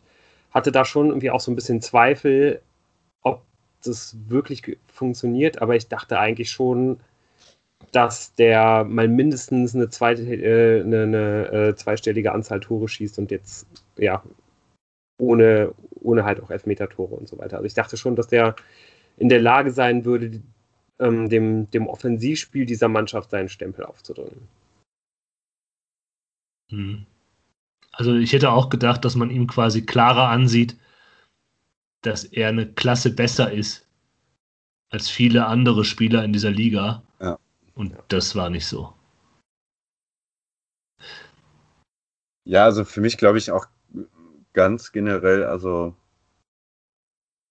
ja, dass ich irgendwie von dieser Auf Annahme ausgegangen bin, dass Fortuna eigentlich nominell den besten Sturm der Liga da stehen hatte. Vielleicht liegt es aber dann auch daran, dass es eben keinen Kevin Stöger gab, der äh, hinter diesem Sturm agieren konnte. Aber das, da habe ich mich auf jeden Fall getäuscht. Ich habe mit mehr Toren der Stürmer gerechnet. Allen dreien. Ähm, ja, meine, ich möchte mich jetzt, ich möchte jetzt nicht einfach dasselbe sagen wie ihr. das ist auch meine das ist so der, der offensichtliche Take. Aber ich äh, muss ganz ehrlich sagen, äh, ich bin äh, hoch überrascht davon, dass äh, am Ende, ähm, wenn man jetzt das mal in Kontrast setzt zu den nicht so treffsicheren Stürmern, dass ähm, Marcel Sobotka fünf Tore schießt, das hätte ich ihm vor der Saison nicht zugetraut. Ja, ich glaube, äh, wenn ich da also ich glaube, so Bodka ist natürlich auch ein Punkt, dass er so noch so eine Entwicklung nimmt. Ja. In der Saison finde ich tatsächlich sehr bemerkenswert. Ja. Ähm, die Rolle, die Botzek gespielt hat, hätte ich auch nicht mehr so stark gesehen. Und Kastenmeier unterlag zwei, da lag ich zweimal falsch. Ja. Das war erstens, weil ich gedacht habe, okay, ähm, mit ihm in die Saison zu gehen, ist riskant. Und dann hatte ich gedacht, okay, der hat mich wirklich positiv überrascht. Das hätte ich nicht gedacht. Da habe ich ihn fehl eingeschätzt. Und in dem Moment wurde er wieder der, von dem man glaubte vor der Saison, dass er sein wird. Ja, und da das ist vielleicht auch darauf hinweisen, der Moment war genau eigentlich auch der Moment der Vertragsverlängerung. Ne? Also äh, ich weiß auch noch, als, als die bekannt gegeben wurde, wo ich da hatte ich ja fast Tränen in den Augen, weil ich ja dachte, Gott sei Dank hat die Fortuna sich dieses Torwarttalent sichern können. Und bevor da ein äh, äh, fieser, ekliger Bundesligist seine, äh, seine ekligen Finger draufsetzen kann, zum Glück hat man diesen Torwart jetzt irgendwie, ähm, ja, auch irgendwie in der Zukunft und äh, zum Glück hat er sich für die Fortuna entschieden. Ja, und genau wie du es gesagt hast, Jan, seitdem ist der äh, Kastenmeier halt wieder der Kastenmeier von vorher. Was ja, nicht das heißt, dass es nicht trotzdem auch ein total äh, guter äh, Torwart noch werden kann, dass er äh, nicht auch ein total talentierter Torhüter ist. Aber ähm, ja, das waren dann wirklich halt schon viele Böcke äh, drin in der, in der zweiten Saisonhälfte und da muss er sich auf jeden Fall steigern, wenn er ja in der nächsten Saison wirklicher Rückhalt der Fortuna sein will. Ja, das ist, glaube ich, nochmal ein guter Punkt. Und ja, damit sind wir, glaube ich, am Ende dieser Saison 2021 angekommen. Die fast ohne Zuschauer stattgefunden hat. Und, fast ohne äh, Zuschauer stattgefunden hat, ja. Also es gab, glaube ich, zwei Heimspiele, wo Zuschauer zugelassen waren, ganz am Anfang der Saison bei Fortuna. Eins? Ähm, eins? Naja, ich meine zwei. Ja. Gegen Regensburg und gegen, ähm, was war das vorher, das 1 zu 0 Würzburg? Gegen Würzburg? Nee, nur gegen Würzburg. Ja. Ja? Okay. Ja. Sicher? Ja, ja. Nein, ich meine offen. Wir haben es hier geöffnet gerade, ja, ja. Okay. Ja. Oh. Ja, ich kann da irgendwie keine Haltung mehr zu entwickeln. Also ich kann jetzt irgendwie nicht einen, einen Das ist richtig seltsam. Also so dieses, ja, und das ist vielleicht das Schlimme. Ja, absolut, klar. Es ist eher so, dass ich jetzt in dieser Phase, wo man ja die Hoffnung hat, dass es besser wird, dass sich bei mir so ein komisches Gefühl einstellt, dass ich mir das nicht vorstellen kann. Dass ich mir das nicht mehr vorstellen kann, in diesem Stadion zu sein, mit 10.000 anderen. Da mit einer Bahn, dass ich mir das nicht vorstellen kann, da irgendwie an Heinrich Heine oder am Hauptbahnhof einzusteigen, in die volle Bahn, dahin zu fahren dass ich mir das nicht vorstellen kann, da in dieser Schlange zu stehen, dich gedrängt, das Bier noch schnell auszutrinken, dann irgendwie noch dreimal auf Klo zu müssen, weil man sich mal wieder übernommen hat. Äh, also nicht mit Kotzen, sondern wegen Urin. Ähm, und, äh, Danke, Jan, dass du ja, das aufgeklärt hast. ähm, und also das, das, das, also wenn ich tatsächlich an diese Vergangenheit denke, an diese ohne Zuschauer, dann denke ich jetzt eher, klar, weil wir auch jetzt eher in der Situation sind, wo man eben in diesen Lockerungsphasen gibt, wo sich da wie eine Perspektive aufscheint, dass ich,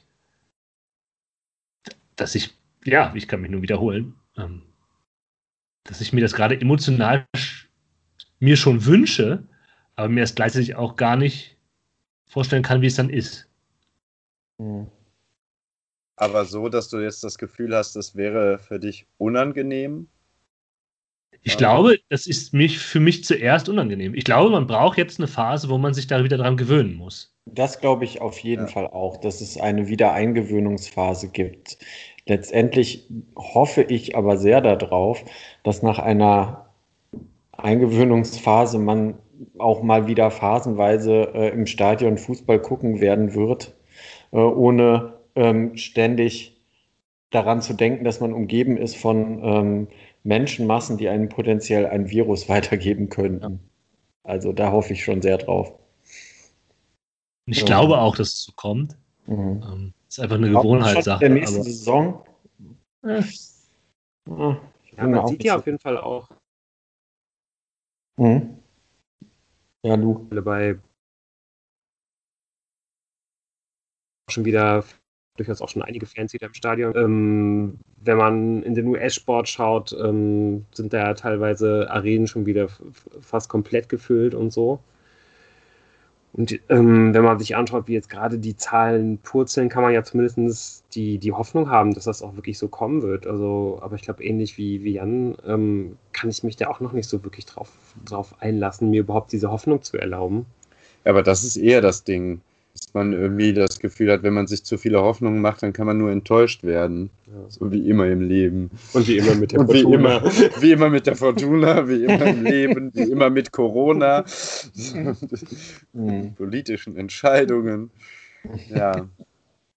Ähm, ich habe jetzt da, äh, zweimal jeweils ein bisschen äh, eine Hälfte oder teilweise äh, die, das Osnabrück-Spiel gesehen.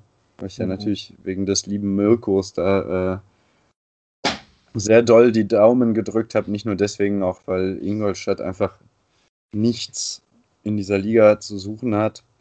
Ähm, und da waren ja an der Bremer Brücke, wo ich auch sehr gerne hingefahren wäre mal, waren Zuschauer da. Es waren nicht so viele, aber es hat halt gereicht, dass einfach so richtig Stimmung irgendwie da drin war. Und da habe ich gedacht, boah, doch, einfach, also geil. Das ist einfach wirklich yes. So, weißt du, du hörst nichts davon, was die Trainer rufen, du hörst nichts davon, was die Spieler rufen.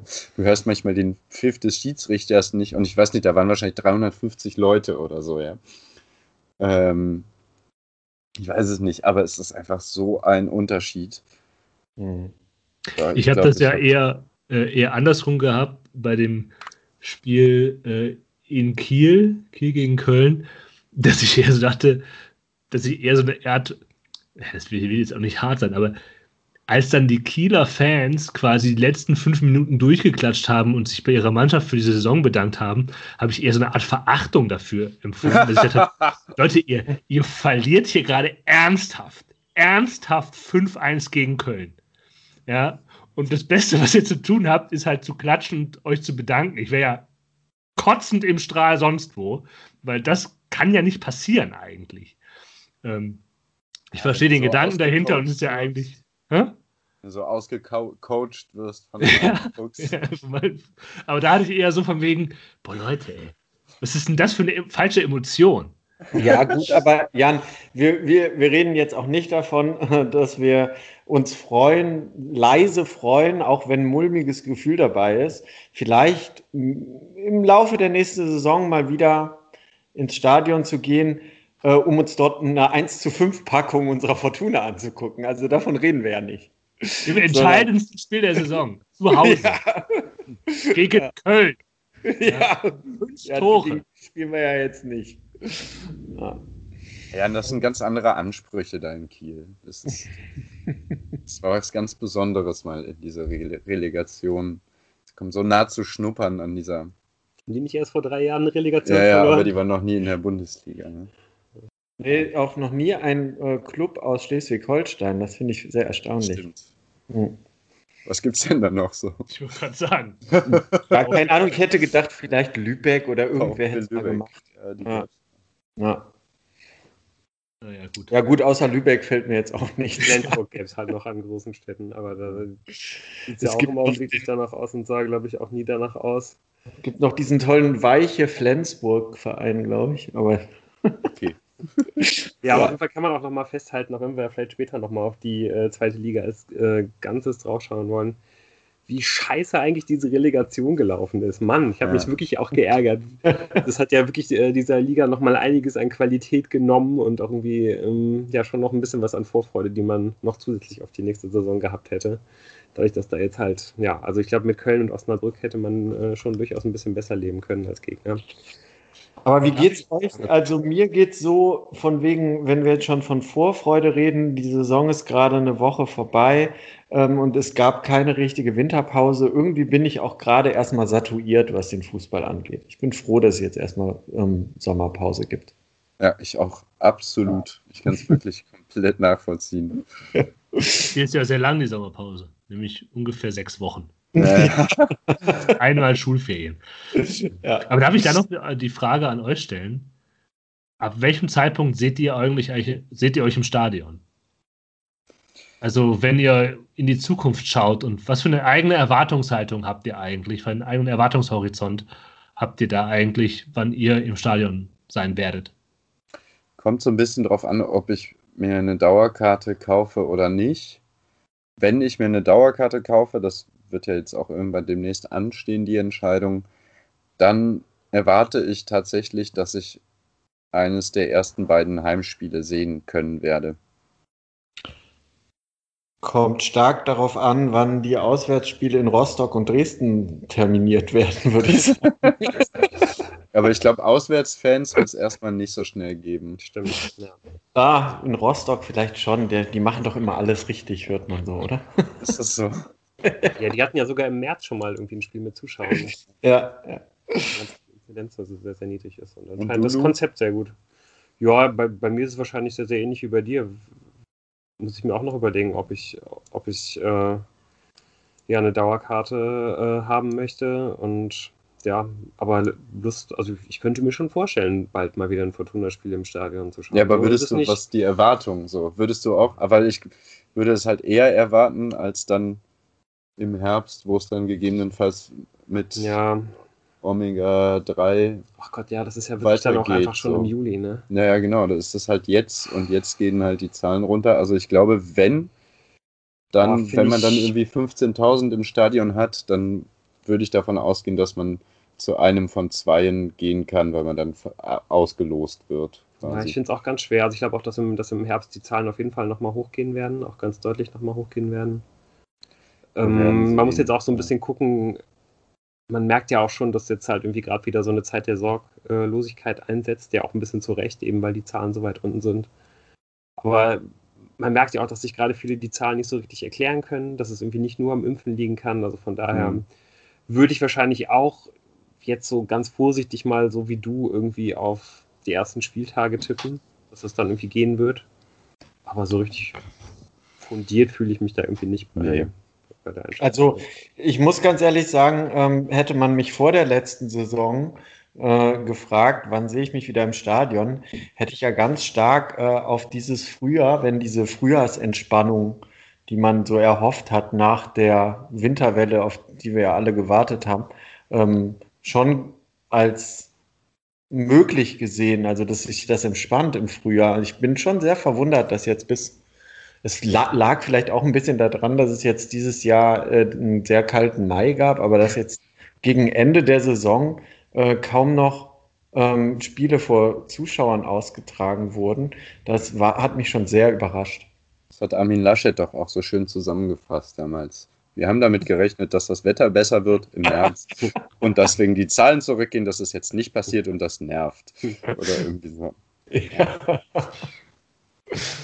ja ich glaube, äh, was uns auf jeden Fall alle irgendwie eint, ist, glaube ich, der ganz große Wunsch, dass uns die nächste Saison vor allen Dingen wegen sportlichen Gründen in Erinnerung bleiben wird, weil ich glaube, die, ähm, die Saison 1920 und die vergangene Saison 2021 werden hoffentlich, äh, ja, also werden auf jeden Fall, glaube ich, Saisons sein, an die wir uns ähm, in unserem Fußballfanleben immer sehr, sehr stark erinnern werden können.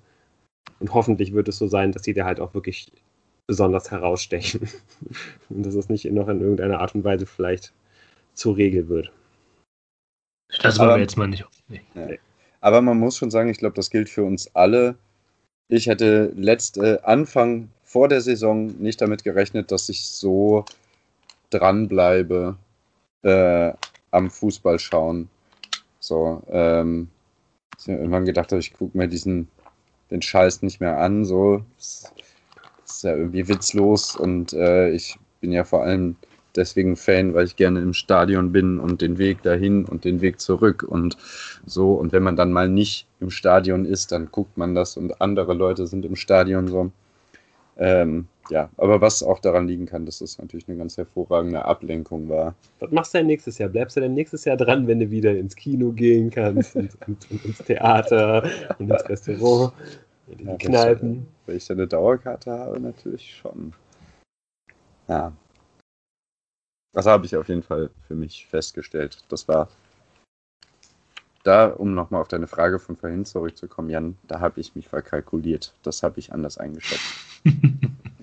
also die, die, die, eigene Haltung zum Sport, äh, zum Fußball. Ja. Hat sich doch, ja, vielleicht ist das auch, es ist vielleicht auch nicht das schlechteste Signal, muss ich sagen. Um, ähm, vielleicht ein Signal dafür, dass Fortuna trotz allem nicht alles falsch gemacht hat. Ja, ich glaube, das ist ein Punkt. Als, Fan, nämlich nicht, wie das ja, glaube ich, bei anderen Vereinen schon noch eher passiert ist. Schöne Grüße nach Köln, ähm, dass man irgendwie auf den Verein dann einfach so wenig Bock mehr hat, weil man irgendwie denkt, ja, dann, ja genau. Ich glaube, das ist, äh, um das nochmal abschli abschließend zu machen, ähm, was, was diese Corona-Zeit nochmal verstärkt hat, mit dieser Merkwürdigkeit, dass man eben, dass der Sport irgendwie an Reiz verliert mit weniger Zuschauern oder gar keinen Zuschauern ist. Ich schaue eigentlich fast nichts anderes mehr, außer die Vereine, die mich interessieren. Ich habe das Champions League-Finale nicht geguckt. Ähm, ich schaue überhaupt sonst nichts mehr, wenn irgendwie Fußball läuft. Habe ich früher alles geguckt.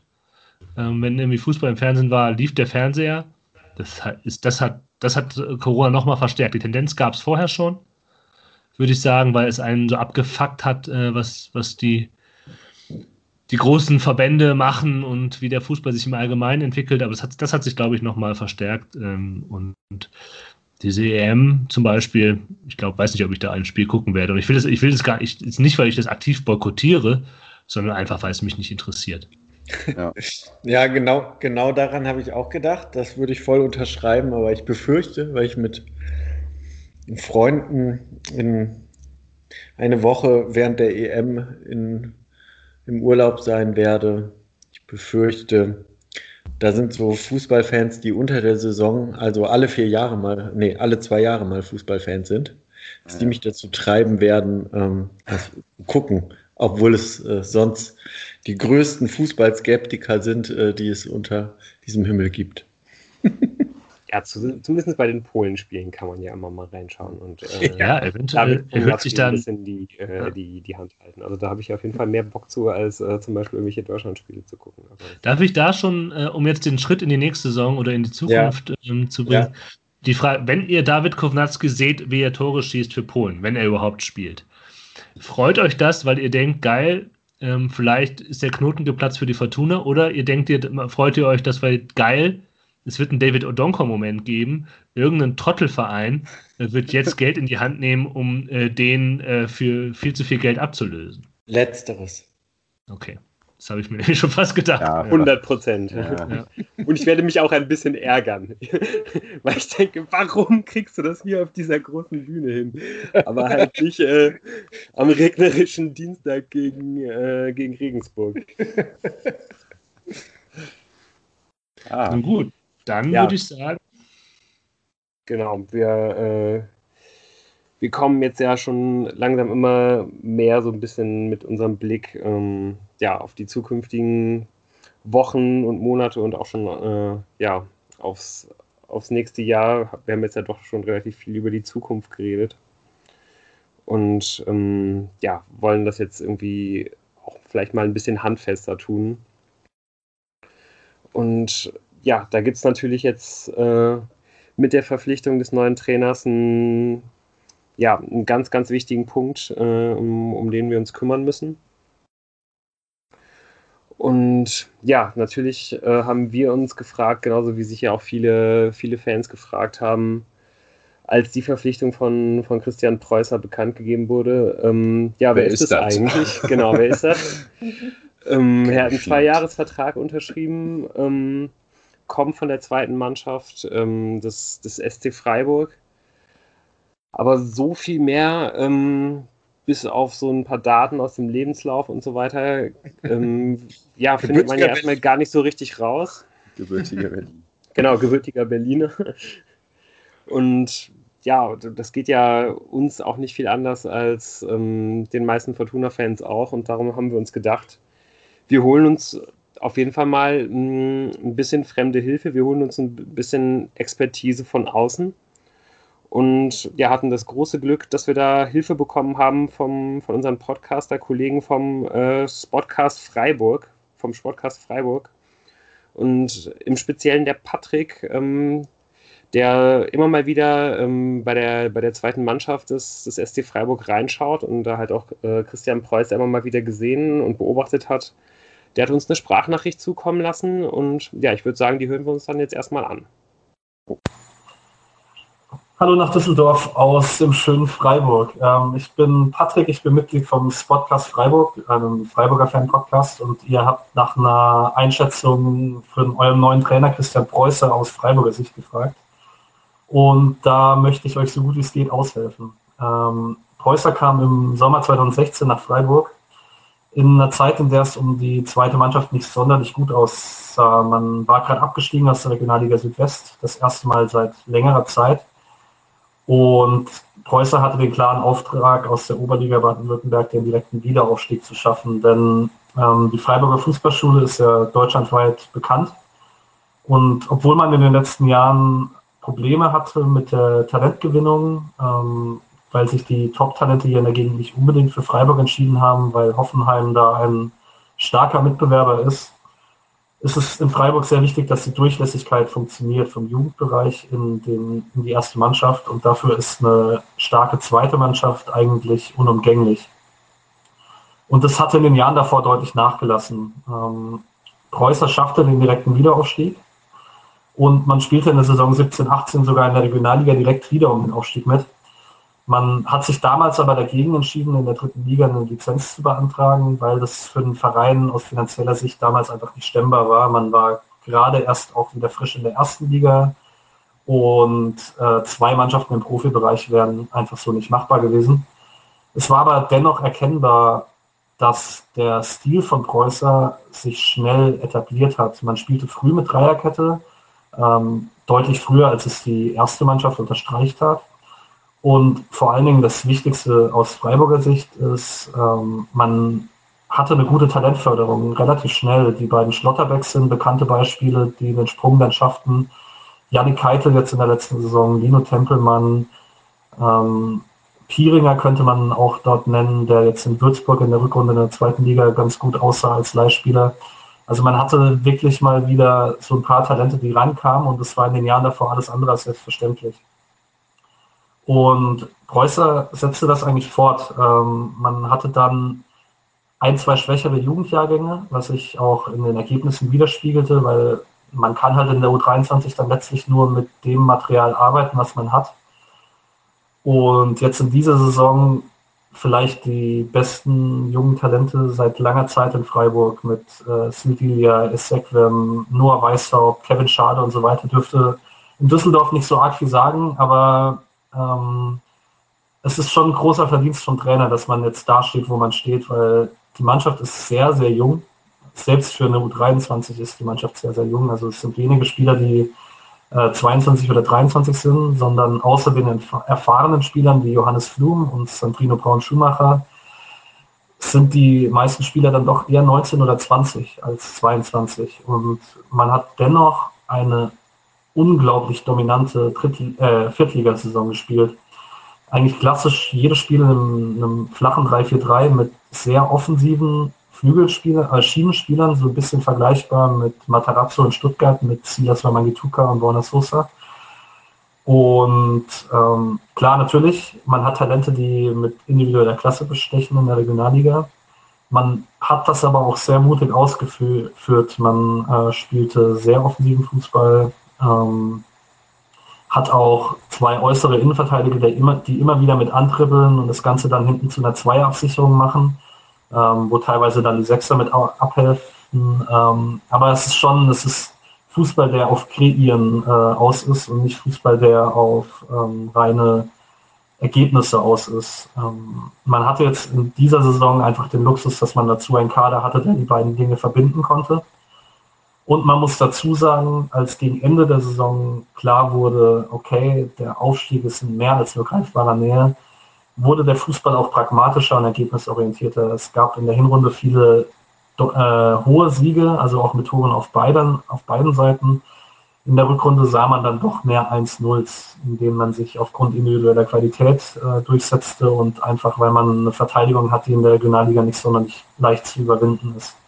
Aber diese spielerische Note kam immer durch und ähm, Preuße hatte Erfolge und äh, überdurchschnittliche Ergebnisse von der Kaderstärke her gesehen durch die Jahre hinweg, egal was für eine Fluktuation erfolgte, ähm, egal ob er sich taktisch anpassen musste, weil das Spielermaterial nicht unbedingt zu seiner Grundspielidee passte.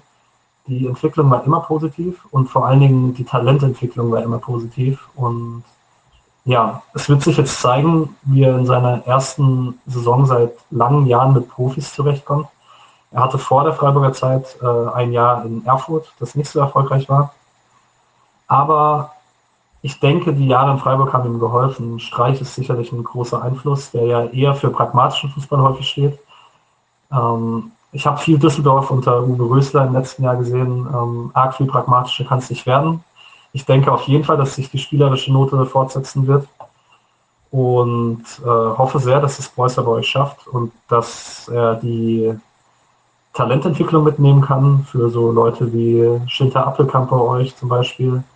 Ähm, aber dass er eben auch die Erfolge mitnehmen kann, weil ähm, es war schon beeindruckend, auch für einen talentierten Kader und für einen 23 in Freiburg, dass dieses, diese Mischung aus Talententwicklung und erfolgreichen Ergebnissen so gut funktioniert hat. Also damit komme ich auch zum Schluss. Ich habe jetzt sechs Minuten geredet. Ich hoffe, das war euch nicht zu lang. Ich wünsche euch viel Erfolg in der nächsten Saison, ähm, wenn es geht, den Aufstieg. Und macht's gut. Viele Grüße an Rhein. Ja, vielen, vielen Dank nochmal äh, an den Patrick vom äh, Sportcast Freiburg. Da war ja wirklich einiges drin. Ähm, ja, danke von allen, glaube ich. Ja. Absolut. Vielen, vielen Dank. Super cool. Ja, auch sehr nett, äh, dass da sogar noch ähm, ja, so nette Wünsche äh, aus Freiburg an den Rhein kamen und uns dann noch der Aufstieg gewünscht wurde ja, da äh, werden wir mit Sicherheit auch in, in, Zukunft immer mal wieder mit einem äh, wohlwollenden Auge auf die Freiburger gucken. Ja, was ich ja äh, tatsächlich ähm, schon mal eine ganze Phase in meinem Leben sehr, sehr massiv auch getan habe. Äh, in der Zeit, in der ähm, Fortuna Düsseldorf in der Viertklassigkeit versank, äh, das war eigentlich eine Phase, wo ich gar nicht genug zum Fußball gehen konnte. Denn äh, neben den Touren über die Dörfer damals, ähm, so legendäre Spiele wie ein 0 zu 1 äh, gegen den SV Adler Osterfeld, ähm, habe ich damals auf jeden Fall auch äh, dem SC Freiburg immer ähm, die äh, äh, Daumen gedrückt und freue mich daher tierisch und hoffe, dass es klappt, dass wir ähm, nun äh, ja so einen Hoffnungsträger aus dem, aus dem Süden Deutschlands bei uns begrüßen dürfen. Und äh, die wärmsten Grüße äh, gehen auch nochmal raus zurück nach Freiburg und man kann nur hoffen, dass man sich äh, ähm, über kurz oder lang in der ersten Liga wieder sieht. Ähm, ja, es war äh, tatsächlich damals eine Zeit, um, die bis heute immer noch nachwirkt, weil ich in äh, einem Freundeskreis immer noch den Spitznamen Timischwili äh, mit mir rumtrage bis heute. Und äh, da wisst ihr dann auch, äh, wenn ihr ein bisschen den Fußball in den letzten 25, 30 Jahren verfolgt habt, welche Zeit das war, wo ich ähm, wirklich ähm, ja schon so einen, so einen, kleinen, kleinen Zweitverein hatte. Ähm, genau. Ja, Tim, dann äh, wolltest du noch weiter? Ansonsten würde ich dich jetzt. Ja, mach mal. Du denkst äh, bestimmt unter anderem an Tobias Willi. das war einer der Willis bei Freiburg. Ja, ja. ja. Ähm, der hat im Spiel SC Freiburg 2 gegen Homburg, nämlich als Co-Kommentator im ah. Livestream ah. ähm, ah. mitkommentiert. Welches Spiel war das? Welches Spiel das war das? das letzte Spiel des SC Freiburg 2, was jetzt mhm. am Wochenende, ich weiß nicht, am Samstag oder sowas lief. Und ich habe mir die zweite Halbzeit davon angeguckt, mhm. mit Tobias Willi als Co-Kommentator. Sehr gut. Sehr ja, gut. Ähm, genau, weil ich bevor, noch bevor wir die äh, Sprachnachricht bekommen haben, ähm, doch nochmal gucken wollte, ob ich da schon was erkennen kann von Christian Preußers äh, spektakulärem Fußball. Das Spiel ist verloren gegangen. Das, Freiburg 2 hätte mit einem Sieg ähm, den Aufstieg klar machen können. Die haben 1 zu 0 verloren, haben aber über diese zweite Halbzeit ähm, wirklich ziemlich toll gespielt und auch eigentlich eher unverdient verloren. Ähm, und das ist sehr spannend, weil vor allem diese defensiven äh, Spiele, Wechselspiele und dieses Andribbeln, was eben jetzt gerade in der Sprachnachricht angesprochen kam, war wirklich überragend. Also diese Dreierkette, ich habe es halt erstmal auch gar nicht so verstanden. ähm, ich, ja, weil ich, es war klar, es gibt eine Dreierkette und ähm, dann ist halt immer vor allem der linke Innenverteidiger ist halt wirklich mit auf die linke Seite, auf die linke Angriffsseite mit vorgegangen, mit Ball angedribbelt, hat da wirklich die beiden linken weiteren Außenspieler noch mit unterstützt. Und ähm, allgemein spielerisch war das, waren die extrem offensiv ausgelegt. Äh, ein super Pressing, sehr aggressives Pressing und ähm, vor allem, dass man, die haben durchgängig einfach immer spielerische Lösungen gesucht. Ganz am Ende nicht, weil sie dann hinten lagen und so. Aber was da vor allem, vor allem das, was da über die linke Seite passiert ist, war wirklich sehr, sehr schön anzusehen. Auch das Zentrums war wirklich ähm, so, dass man so richtig Lust hat, dass so ein Fußball bei Fortuna gespielt hat. Ähm, also es war wirklich so direkt so, so, so diese Freiburger Schule zu erkennen, so dieses Klischee, gutes Pressing, Ballbesitz, Fußball, gute Technik und so weiter. Genau, aber halt auch gute Technik und darauf auch Wert legen, dass man diese gute Technik anwendet und sich so aus Pressing-Situationen auch befreit und immer den Weg nach vorne sucht. Ähm, super viel Tempo über die Flügel. Ich meine, die Mannschaft ähm, von Freiburg, ich weiß nicht, Tim, du wolltest auch nach, nachgucken, ob sie heute aufgestiegen sind. Nee, sind sie, sind sie noch nicht. Sind, sind sie nicht, noch nicht. Sie hätten, aber hätten, ist auch nicht schön, auf dem Sofa aufzusteigen. Nee, sie hätten auf dem Sofa aufsteigen können. Ähm, ja, ganz besonders, weil ich irgendwo mal so einen Kommentar gelesen habe, keine Ahnung wo, kann auch ein völlig weit hergeholtes Gerücht sein, ähm, dass Christian Preußer gegebenenfalls jemanden mitnimmt.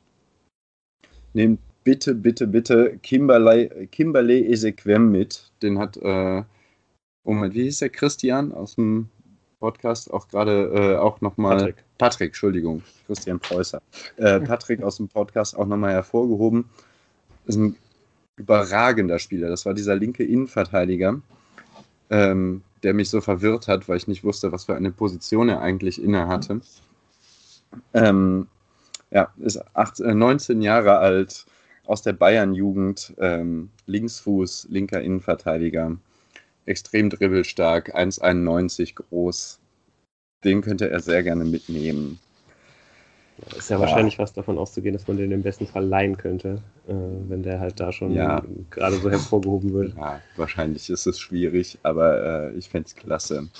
Und man muss auch sagen, ähm, Freiburg, weil wir es vorhin mit der Tordifferenz hatten, Freiburg 2 hat eine Tordifferenz von plus 55, ähm, was ja auch für den Offensivstil spricht ähm, und auch dafür, dass dabei die Defensive nicht völlig aufgegeben wird. Ja, auch da muss man vielleicht aber auch nochmal darauf hinweisen, ähm, dass das zum jetzigen Zeitpunkt ähm, die, die Daten sind ähm, und halt 42 Spiele gespielt werden. Ich glaube, jetzt gerade hat Freiburg 2 schon 40 Spiele gespielt, also die hatten auch ein bisschen mehr, ähm, ja, ein paar mehr, mehr, mehr Spielezeit dafür, um sich halt diesen hohen Vorsprung rauszuschießen. Auch sonst ist es natürlich irgendwie auch schwer zu bewerten, wie viel von dem Fußball, den man da jetzt gesehen hat, liegt vielleicht einfach daran, dass ja, dass dass die Spieler, die die Preußer zur Verfügung hat, den, den anderen Spielern in dieser Liga halt ähm, einfach stark überlegen sind. Also es ist ja anscheinend wirklich sehr, sehr toll, was er da aus dieser Mannschaft gemacht hat und eben auch aus dieser extrem jungen Mannschaft gemacht hat. Aber ja, ein, ein, ein wichtiger Grund dafür ist bestimmt eben auch, dass eben dieser U19-Jahrgang der halt einfach ein, ein sehr hohes Talentlevel mitbringt. Und ähm, was ich auch nochmal gerne mit anführen würde, was ein Punkt ist, den man nicht außer Acht äh, lassen sollte, zumindest, ist, dass ähm, ja, vielleicht jetzt auch einfach in den letzten anderthalb Jahren man die, äh, die, die Leistungen von zweiten Mannschaften im Vergleich zu anderen sich genau ansch anschauen sollte, weil die zweiten Mannschaften jetzt in dieser Corona-Phase ähm, vielleicht schon auch einfach einen kleinen Wettbewerbsvorteil gehabt haben. Einfach dadurch, dass, dass die Trainingsbedingungen äh, so gut waren, ähm, dass es so einen breiten Kader gab äh, in, den, in den zweiten Mannschaften. Vielleicht auch ähm, dadurch, wenn man sich anschaut, wie, wie die Spieler jeweils gelebt haben. In den zweiten Mannschaften sind oft viele junge Kerls dabei, wo eh das ganze Leben irgendwie nur aus Fußball besteht. In den anderen Mannschaften sind es dann vielleicht irgendwie oft, also das ist jetzt natürlich auch so ein bisschen ähm, ja, schematisch jetzt, aber sind dann vielleicht oft auch einfach viel, äh, Familienväter, die sich noch um ganz andere Sachen halt kümmern müssen und mehr. Ligen, genau, in den Ligen ähm, mit, äh, ja, bei den Mannschaften, mit denen sie dann halt irgendwie konkurriert haben. Und ich glaube, ein Grund dafür ist halt zum Beispiel auch, da konnte man es ganz, ganz schwer, äh, ganz, ganz äh, gut sehen, exemplarisch, dass halt letzte, letztes Jahr halt die zweite Mannschaft von Bayern äh, sogar die dritte Liga gewonnen hat. Das war natürlich in der, in der höchsten Corona- äh, Phase da im, im, im, Frühling, als die Liga wieder angepfiffen wurde. Die haben danach fast alles gewonnen mit ihrem breiten Kader und ihren guten Trainingsmöglichkeiten und so weiter und so fort. Aber ähm, ja, auch sonst ist jetzt der Freiburg nicht die einzige Mannschaft, die aufsteigt. Ich glaube, auch die zweite Mannschaft von Dortmund äh, wird, wird aufsteigen. Und man sollte das immer so ein bisschen im Hinterkopf, glaube ich, haben, dass die ja vielleicht einfach einen gewissen Wettbewerb, äh, Wettbewerbsvorteil haben dieses Jahr. Ja, das, ja. Ich möchte aber noch ganz kurz abschließend zu meinem äh, Spielbericht kommen. So ein bisschen Fortuna DNA habe ich dann doch auch schon in diesem Spiel entdeckt. Und zwar ähm, war Freiburg drückend überlegen, hatte jede Menge Torabschlüsse. Und man sah den Jungs aber so ein bisschen an, dass sie in diesem Spiel was hätten gewinnen können, und zwar den Aufstieg. und äh, genau. Das, das, die Angst vor dem, vor dem Sieg und vor dem Tor und vor dem was erreichen war doch so ein bisschen da. Wobei man es da natürlich auf eine Truppe von 20-jährigen Jungspunden ähm, man da vielleicht auch noch ein bisschen mehr Rücksicht drauf nehmen kann, als wenn es um gestandene Profis geht, wie Ruben Hennings oder David Kownatski. Ähm, ja, das war der einzige Wermutstropfen. Ja, und man kann ja vielleicht auch wirklich nochmal herausstreichen, dass es auch wirklich wichtig gewesen wäre, wenn die da vielleicht, wenn die da schon gewonnen hätten. Ähm, ja, das letzte, das, ja genau, das letzte Spiel der, der, ähm, der Freiburger ist am 12.06. und ich glaube, irgendwo gelesen zu haben, dass es allerspätestens am 15.06. bei der Fortuna auch mit dem Trainingsauftakt schon wieder weitergeht. Ähm, ich glaube, irgendwie jeder, jeder Tag, wo sich Christian Preußer mit gutem Gewissen auf die ähm, Aufgabe Fortuna Düsseldorf konzentrieren kann, ähm, ist wichtig. Und eigentlich wäre es ja auch ganz schön, wenn der, wenn der Mann jetzt nach einer Saison mit 42 äh, Spielen vielleicht auch nochmal ganz kurz durchschnaufen kann. Aber das sieht für mich jetzt nicht so aus, als ob das noch passieren könnte in diesem Sommer. Ähm, ja, weil das ja vor allem dann auch so ein bisschen mitbringt, ähm, was ansonsten noch für Entscheidungen getroffen werden. Man hat ja hm, bis auf Schipnowski noch gar keine Spieler verpflichtet äh, für, fürs nächste Jahr. Und ich glaube, da wird er wahrscheinlich auch noch einen sehr, sehr großen Anteil haben bei diesen Entscheidungen. Also ich möchte erstmal nochmal ähm, anknüpfen an das, was Patrick uns da mitgegeben hat. Ich finde es erstens bemerkenswert und ein großes Kompliment nochmal, dass wir eine Stunde lang über die Saison äh, der Fortuna geredet haben und er mit einem Satz arg viel pragmatischer als unter Rufe Rösler kann es nicht werden, das eigentlich auf einen Punkt bringt und ähm, das ist schon nicht schlecht. Und dass sich nach dem, was man ähm, da von Patrick zu hören bekam, sich des Eindrucks nicht erwehren kann und ich will das, will das eigentlich fast nicht wahrhaben, dass sich da Gedanken drüber gemacht worden ist, wie man da verpflichtet. Und dass es auch nur einige Argumente äh, für Christian Preußer gegeben hat, die nachvollziehbar sind. Klar, die ganzen Bedenken, die man jetzt anbringen kann, ist Regionalliga Südwest und klar, ähm, die, die Vorteile, die zweite Mannschaften haben können, das will ich jetzt gar nicht in Abrede stellen.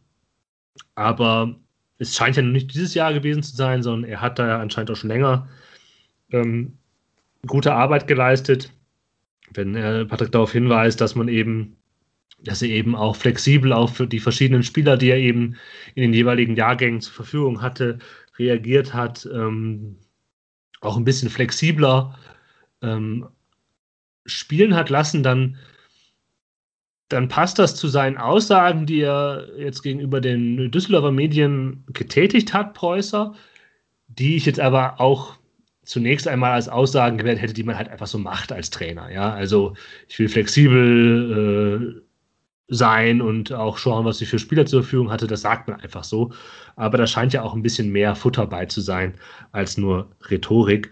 Und gerade, und das ist ja auch schon diskutiert worden, breiter, die Tatsache, dass er eben mit jungen Spielern gearbeitet hat, diese weiterentwickelt hat, das ist, glaube ich, etwas, was vielleicht nie schlecht ist, aber gerade mit der aktuellen Düsseldorfer Mannschaft, mit den Talenten, die sich schon etabliert haben, über Schinter Appelkamp braucht man da fast gar nicht reden, aber auch äh, Pettersson, ähm, von dem man sich noch was Sachen erhoffen kann, Ioa, Siebert in der Innenverteidigung, ähm, das ist sicherlich nicht schlecht, wenn es da jemanden gibt, der Erfahrung damit hat und der eben niemanden verheizt. Hm. Ja. aber wenn man jetzt auf äh, äh, das bevorzugte Spielsystem, er, er scheint ja flexibel da zu sein, aber das, was er jetzt wohl in dieser Saison hat bei Freiburg spielen lassen, guckt, dann muss man sich überlegen, weil wir ja auch ein bisschen ähm, drauf kommen wollen, jetzt noch äh, gegen Ende der Folge, was fehlt denn dann noch im Kader? Und Preußer wird da ja hoffentlich ein ordentliches Wort mitreden. Da frage ich mich schon, wer diese Schienenspieler bei Fortuna, also Kutris, klar, ja. aber wer soll es auf der anderen Seite sein und braucht man dann noch einen Außenverteidiger? Also ich glaube, egal was für ein Spielsystem man hat, braucht man auf jeden Fall noch einen rechten Außenverteidiger. ja, ja. Das rede ich seit, seit, einem Jahr rede ich über nichts anderes. Ja, aber aber äh, oftmals haben wir halt äh, ähm, durchaus äh, da mit dem Gedanken gespielt, dass Zimmermann halt nicht allein das schultern kann und halt ein Backup braucht. Und man hat ja auch gegen Ende der Saison gemerkt, irgendwie, dass bei ihm die äh, Körner immer weniger wurden. Und das war auch eine Schwachstelle, die man dann am Ende in der Abwehr hatte. Ähm, aber ja, ich glaube, dass es halt Eigentlich halt, braucht man jemanden, äh, der ihm wirklich so viel Konkurrent macht, dass er seinen Stammplatz auch verlieren könnte. Ich glaube, dass das, das Thema Zimmermann kann auch noch in diesem System, das, das hier angedeutet wird mit diesem flachen 3-4-3, auch nochmal ein ganz anderes werden. Also theoretisch, Zimmermann ist jetzt nicht der körperlich robusteste und größte, aber theoretisch kann Zimmermann äh, auch die rechte Position in der Dreierkette einnehmen. Ähm, was natürlich für den Spielaufbau mit diesem Andribbel-Situationen sicherlich gut wäre, weil er das eben schon kann. Und man braucht für diesen Schienenspieler auf rechts, also ich würde, ich hätte da keine Bedenken, wenn Zimmermann das macht, aber auch wenn es jetzt nicht der ideale Spieler für ist. Man bekommt noch Jean Zimmer zurück, vielleicht, man weiß es nicht. Ich würde jetzt aber nicht mit ihm planen und man muss ehrlicherweise sagen, die letzten Male, als Jean Zimmer in der Fünferkette äh, diesen rechten Außenspieler gegeben hat, war das nicht so total berühmt, was er da gemacht hat. Ich glaube, man braucht auf jeden Fall noch so einen Spieler auf Außen, auf Rechtsaußen. Man kann überlegen, ob Klaus das eventuell spielen kann. Ähm, oder eventuell muss, braucht man sogar zwei solcher Spieler, die halt ähm, irgendwie eine klassische Rechtsverteidigerposition spielen oder halt diese, ja, äh, rechter Außenschienenspieler übernehmen können. Boah, Tempo. Als, mit, äh, als du das gerade mit Felix Klaus mhm. äh, gesagt hast, ist mir quasi das Herz aufgegangen. Ich habe da noch gar nicht so drüber nachgedacht, aber das ist ein total guter Gedanke. Dass ähm, gerade wenn man, also es ist jetzt ja erstmal sehr spekulativ, dass, dass Preuß überhaupt dieses, dieses ja. System halt implementieren will. Aber damit können wir arbeiten. Vorhat, mit alles andere können wir ja nicht ja, arbeiten. Ja, genau. genau. Äh, falls er das vorhat ähm, und man das dann halt irgendwie auch relativ in, äh, offensiv interpretieren möchte, ähm, ist es, glaube ich, eine Rolle, die, die sehr, sehr gut irgendwie zu ihm passen könnte. Und was ich auch sehr, sehr gerne sehen würde. Also ich glaube, so eine, so eine, so eine Flügelzange Kutris äh, Klaus, so, das, das hätte schon irgendwie Gewicht. Und ähm, ja, man könnte dann ja irgendwie überlegen, halt trotzdem noch jemanden für diese Seite zu holen. Und also es gibt ja es, offensiv es gibt, ähm, Schidnowski als Neuzugang.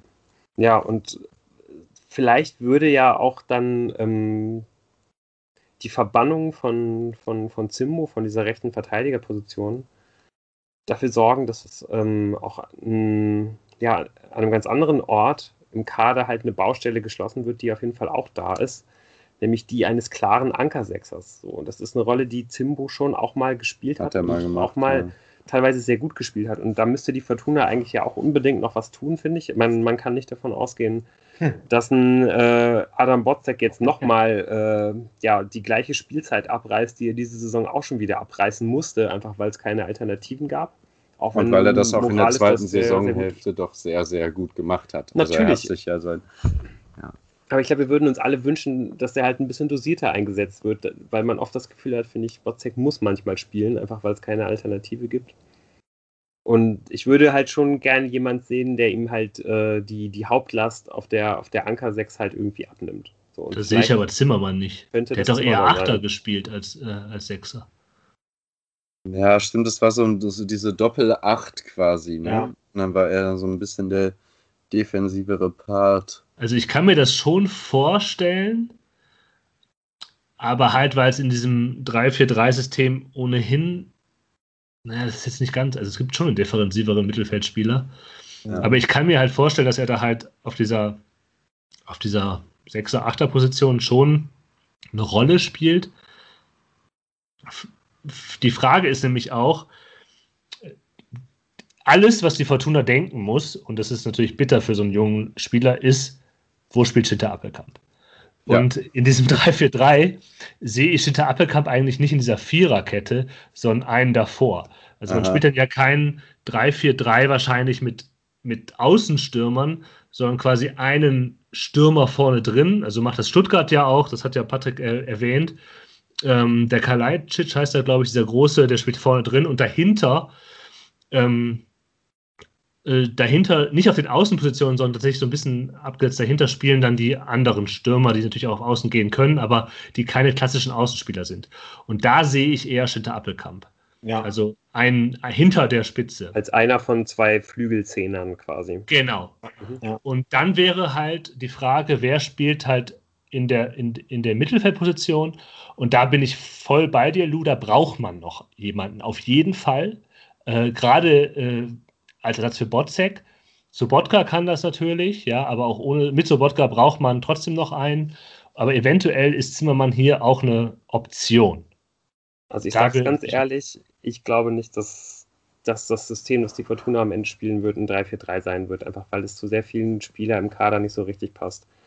Mhm. Was ich sehr, sehr ungern sehen würde, wäre halt nochmal der Versuch, einen Marcel Sobotka in die Mitte neben einen Anker-Sechster zu stellen, als einzigen, äh, in Anführungsstrichen, kreativen Part. Mhm.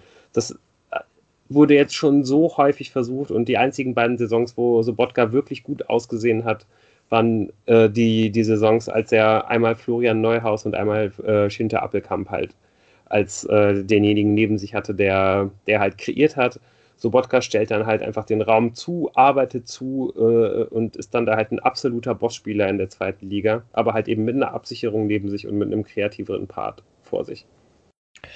Eine Sache, die ich äh, super spannend finde, ich weiß nicht, ob ihr da mehr Informationen zu habt.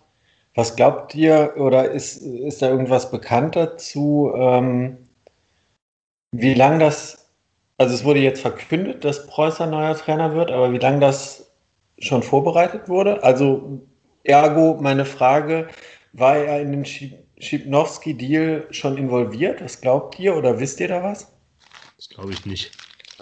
Also was so ein bisschen das, das, das Narrativ ist, ich habe hier gerade, Entschuldigung, man hört mein, mein Tempo hier, ich habe gerade komplett meinen mein Schreibtisch voller Bier gepackt. ähm, ähm, Vorsicht beim Einschenken. ähm, was ich glaube, was ich so gelesen habe, ich weiß nicht, ob es stimmt, aber ist ja, dass diese Miroslav Klose-Gerüchte, die es ja gab und zu denen wir uns nicht geäußert haben, weil wir da keine Folge aufgenommen haben und so weiter und so fort, dass an denen schon vielleicht was dran war. Und dann hat Klose wohl abgesagt und hat man sich wohl dann endgültig für Preußer entschieden, was nicht heißt, dass Preußer die Notlösung ist, sondern dass man halt an mehreren Fronten da gearbeitet hat und ähm, dann eben Alternativen ausgefallen sind. Also ich glaube nicht, dass der bei dem Schipnowski-Deal dabei war, aber ich glaube, so ein Außenspieler, den kannst du halt immer gebrauchen. Und wir haben ja immer gesagt, das ist jetzt keiner, auf den man bauen muss für die erste Elf, sondern es ist halt ein junges Talent aus der vierten, der dritten Liga. Entschuldigung. Ähm, und ähm, da hat man halt die Möglichkeit gesehen, den zu verpflichten und dann macht man das einfach. Ja, finde ich auch nach wie vor erstmal richtig. Also ich meine, was ja auf jeden Fall klar ist, ist, ähm, dass man für die neue Saison irgendwie, ich möchte jetzt nicht von Ersatz sprechen, sondern dass man aber ja durch Danso einfach ein Loch hat, was man stopfen muss. Ja, Danso und äh, Kreins ja auch. Also ja, ja. jetzt gerade gibt es Hoffmann, Clara und Siebert. Ja. Ähm, Hoffmann weiß man ja, also ich zumindest weiß ja. überhaupt nicht, was also mit alles, dem los ist. was man da gelesen hat, war ja wirklich extrem mysteriös. Ja. Mhm. Ähm, der ist ja dann auch letztlich gar nicht mehr, gar nicht mehr zurückgekommen dann in den letzten Saisonspielen. Man hat das irgendwie auch sehr zurückgehalten. Also ich habe da irgendwie immer nur so aus den Zahlen rausgelesen, dass man da echt so ein bisschen besorgt war. Da muss man auch echt ein bisschen schauen, wie und äh, äh, ja, wie der halt zurückkommt und wann der genau zurückkommt. Ja. Und irgendwie dann auf, auf, auf, welchem Level. Ich fand ihn auch diese Saison ähm, insgesamt nicht so stark, wie er das halt letztes Jahr in der ersten Liga war, als er echt eine Bank war in der Abwehr. Ja, ich würde so ein bisschen sagen, vielleicht hat er einfach gegen dann so nicht so brilliert, aber ich habe schon das Gefühl gehabt, der hat immer seine äh, Arbeit da sehr gut gemacht. Und dann so war einfach ein, ein überragender Spieler, bis auf seine kleinen Ausfälle. Ähm, aber letztendlich wäre es ja bei der jetzigen Lage ein bisschen so, dass man, dass er halt eigentlich ähm, ja so von der Statur her halt irgendwie der, der, der klare Nummer 1 Verteidiger ist und ähm, ja, weiß ich halt nicht, ob das, ob das halt ausreicht. So. Und Nein, du brauchst doch einen Starter. Genau. Also du ja. musst dann so ersetzen. Und ja. das ist das Problem. Du hast es ja schon im ersten Teil gesagt, das ist, das ist die große Bürde, ähm, einen Spieler mit der Qualität eines Kevin Dansos für die zweite Liga zu bekommen. Wo man eben geduldig sein mu muss und das vielleicht auch ein bisschen einpreisen muss, dass es nicht so von, von Anfang an klappt. Ähm, das ist die große Baustelle. Ja. Neben den vielen anderen Baustellen, die es gibt. Genau, also ne, wie auch gerade eben angesprochen, mit Kreins äh, macht man sich halt zwei Baustellen so ein bisschen auf. Da fehlt dann halt ein extrem solider Spieler als Option für die Innenverteidigung äh, und halt auf der Linksverteidigerposition. Ja. Zumindest in der Viererkette, ne? Also in der genau. Dreier-, Fünferkette ist ja da eigentlich keine genau. Option. Und wir müssen noch, also Kenan Karaman müssen wir eigentlich auch noch erwähnen, der wird auch nicht mehr nächste Saison ähm, im Trikot der Fortuna auflaufen. Wie bewerten wir diese Offensive? Mit vielen Fragezeichen, würde ich sagen. Ja, jetzt gerade sehr schwierig. Ne? Emma ist noch nicht so richtig in Schwung gekommen, aber wünscht man sich natürlich, dass er sich vor allem dann. Ich habe auch das Gefühl, dass äh, Uwe Rösler eigentlich gut mit den jungen Leuten umgehen konnte. Das mal vorweg. Aber wenn jetzt so ein absoluter Spezialist für Talententwicklung hm. kommt, könnte natürlich auch sein, dass er Emma nochmal hilft, auf sein Niveau zu kommen dem würde auch einfach jetzt, glaube ich, gut tun, mal jetzt nochmal eine richtige Pause ja, zu haben, voll. dann mal ein Trainingslager zu haben und ja. so und einfach mal sauber zu trainieren und ja. mal, mal bei 100 Prozent zu sein. Und, ja, absolut. Ja. Ja, und ansonsten Hennings und Kova, große Fragezeichen, ne? Ja. Ja, ja also ich auch. Also, eigentlich dünn. Irgendwie fühlt sich der Sturm plötzlich dünn besetzt an. Es fehlt ja auch wirklich, äh, ja, es fehlt ja eben auch ein sehr, sehr starker Spieler dann mit Karaman in der, äh, in der Zukunft. Und da der ja jetzt in der Vergangenheit auch, auch, nicht dauernd geliefert hat, müssen wir auch mal sagen. Vor allem in der Rückrunde auch war krank, Corona erkrankt ja. und so, aber. Ja, aber so, aber so das Skillset irgendwie wäre vielleicht irgendwie auch ganz gut, wenn man da irgendwie noch jemanden holen würde. Oder was ich auch ganz gerne sehen würde, ja, wenn man vielleicht wirklich halt so diesen, diesen Spielertypus holen würde, den die Fortuna jetzt auch letzte Saison nicht hatte, den aber alle anderen Zweitligisten haben. Anscheinend bringt das irgendwas. Halt einen, einen großen äh, Kopfballspieler, wobei ähm, ja, man sich da jetzt vielleicht nicht so drauf verlassen sollte. Und wenn ich ganz ehrlich bin, ist es, wenn, wenn man es schafft, erfolgreich Fußball zu spielen ohne so einen Spieler, wäre es eigentlich auch perfekt. Und darauf lässt ja auch so ein bisschen so diese Freiburger Schule von, von, von Preußer so ein bisschen hoffen in, dem Freiburger System ist es ja auch äh, normalerweise nicht unbedingt so, dass man da so eine große Kante drin stehen hat. Nee, das stimmt. Ähm, ja, es, ich habe das, äh, ich hab das nämlich im Hinblick auf die, also es, es gibt ja so ein bisschen dieses Narrativ, ja, äh, Preußer startet mit einem jetzt mit einem Vorteil, dass es quasi kein Umbruch mehr gibt. Quasi also im Verhältnis zu, zu Rösler jetzt äh, vor dem ja. Beginn der letzten Zweitligasaison. Und natürlich ist der Vergleich schon richtig, aber du hast halt den wichtigsten Innenverteidiger nicht mehr. Du hast in der Offensive mit Kenan Karaman einen, ich will jetzt ihn nicht überbewerten, aber wenn's, wenn nichts ging, ging ein bisschen was mit Kenan Karaman und der ist einfach ein Spieler. Ähm, wir haben es auch schon häufiger gesagt, da wird man erst merken, was man immer hat, wenn er weg ist. Und die Fragezeichen bei denen, die dann auch rumlaufen vorne drin. Und das darf man nie vergessen. Ähm, es gibt im, im Amerikanischen diesen Begriff des Sophomore Slump. Also, dass halt der Rookie-Spieler im zweiten Jahr äh, ins Loch fällt. Mhm. Und das ist Schitte Appelkamp. Und äh, so, so wichtig er jetzt für, für das Spiel in der letzten Saison war, sollte man erstens aus sehr vielen anderen Gründen nicht die Last auf ihn legen, aber muss auch damit rechnen, dass er dieses hohe Niveau, das er jetzt gezeigt hat und dass er ja auch, das, darüber haben wir ja fast gar nicht geredet, er war ja halt lange verletzt in der Rückrunde, kommt wieder und macht vier Buden. Ja, mhm. ähm, das, das, das können wir nicht erwarten. Das wäre natürlich super, dass das kommt, aber ähm, das muss man mit einkalkulieren, dass da eventuell ein, ein Loch da ist, erstmal. Ja, ähm, also aber also ganz. Hm? Ich sag mal, wenn da jetzt ein, äh, den einen oder anderen Neuzugang wird es noch geben und dann wird es die internen Neuzugänge geben, die Preußer wachküsst mit seiner großen Gabe ähm, äh, mit jungen Spielern umzugehen. Äh, Jakub Piotrowski wird explodieren. Ähm, gleichzeitig wird Kelvin Ofori nochmal kommen. Ihr werdet Nein.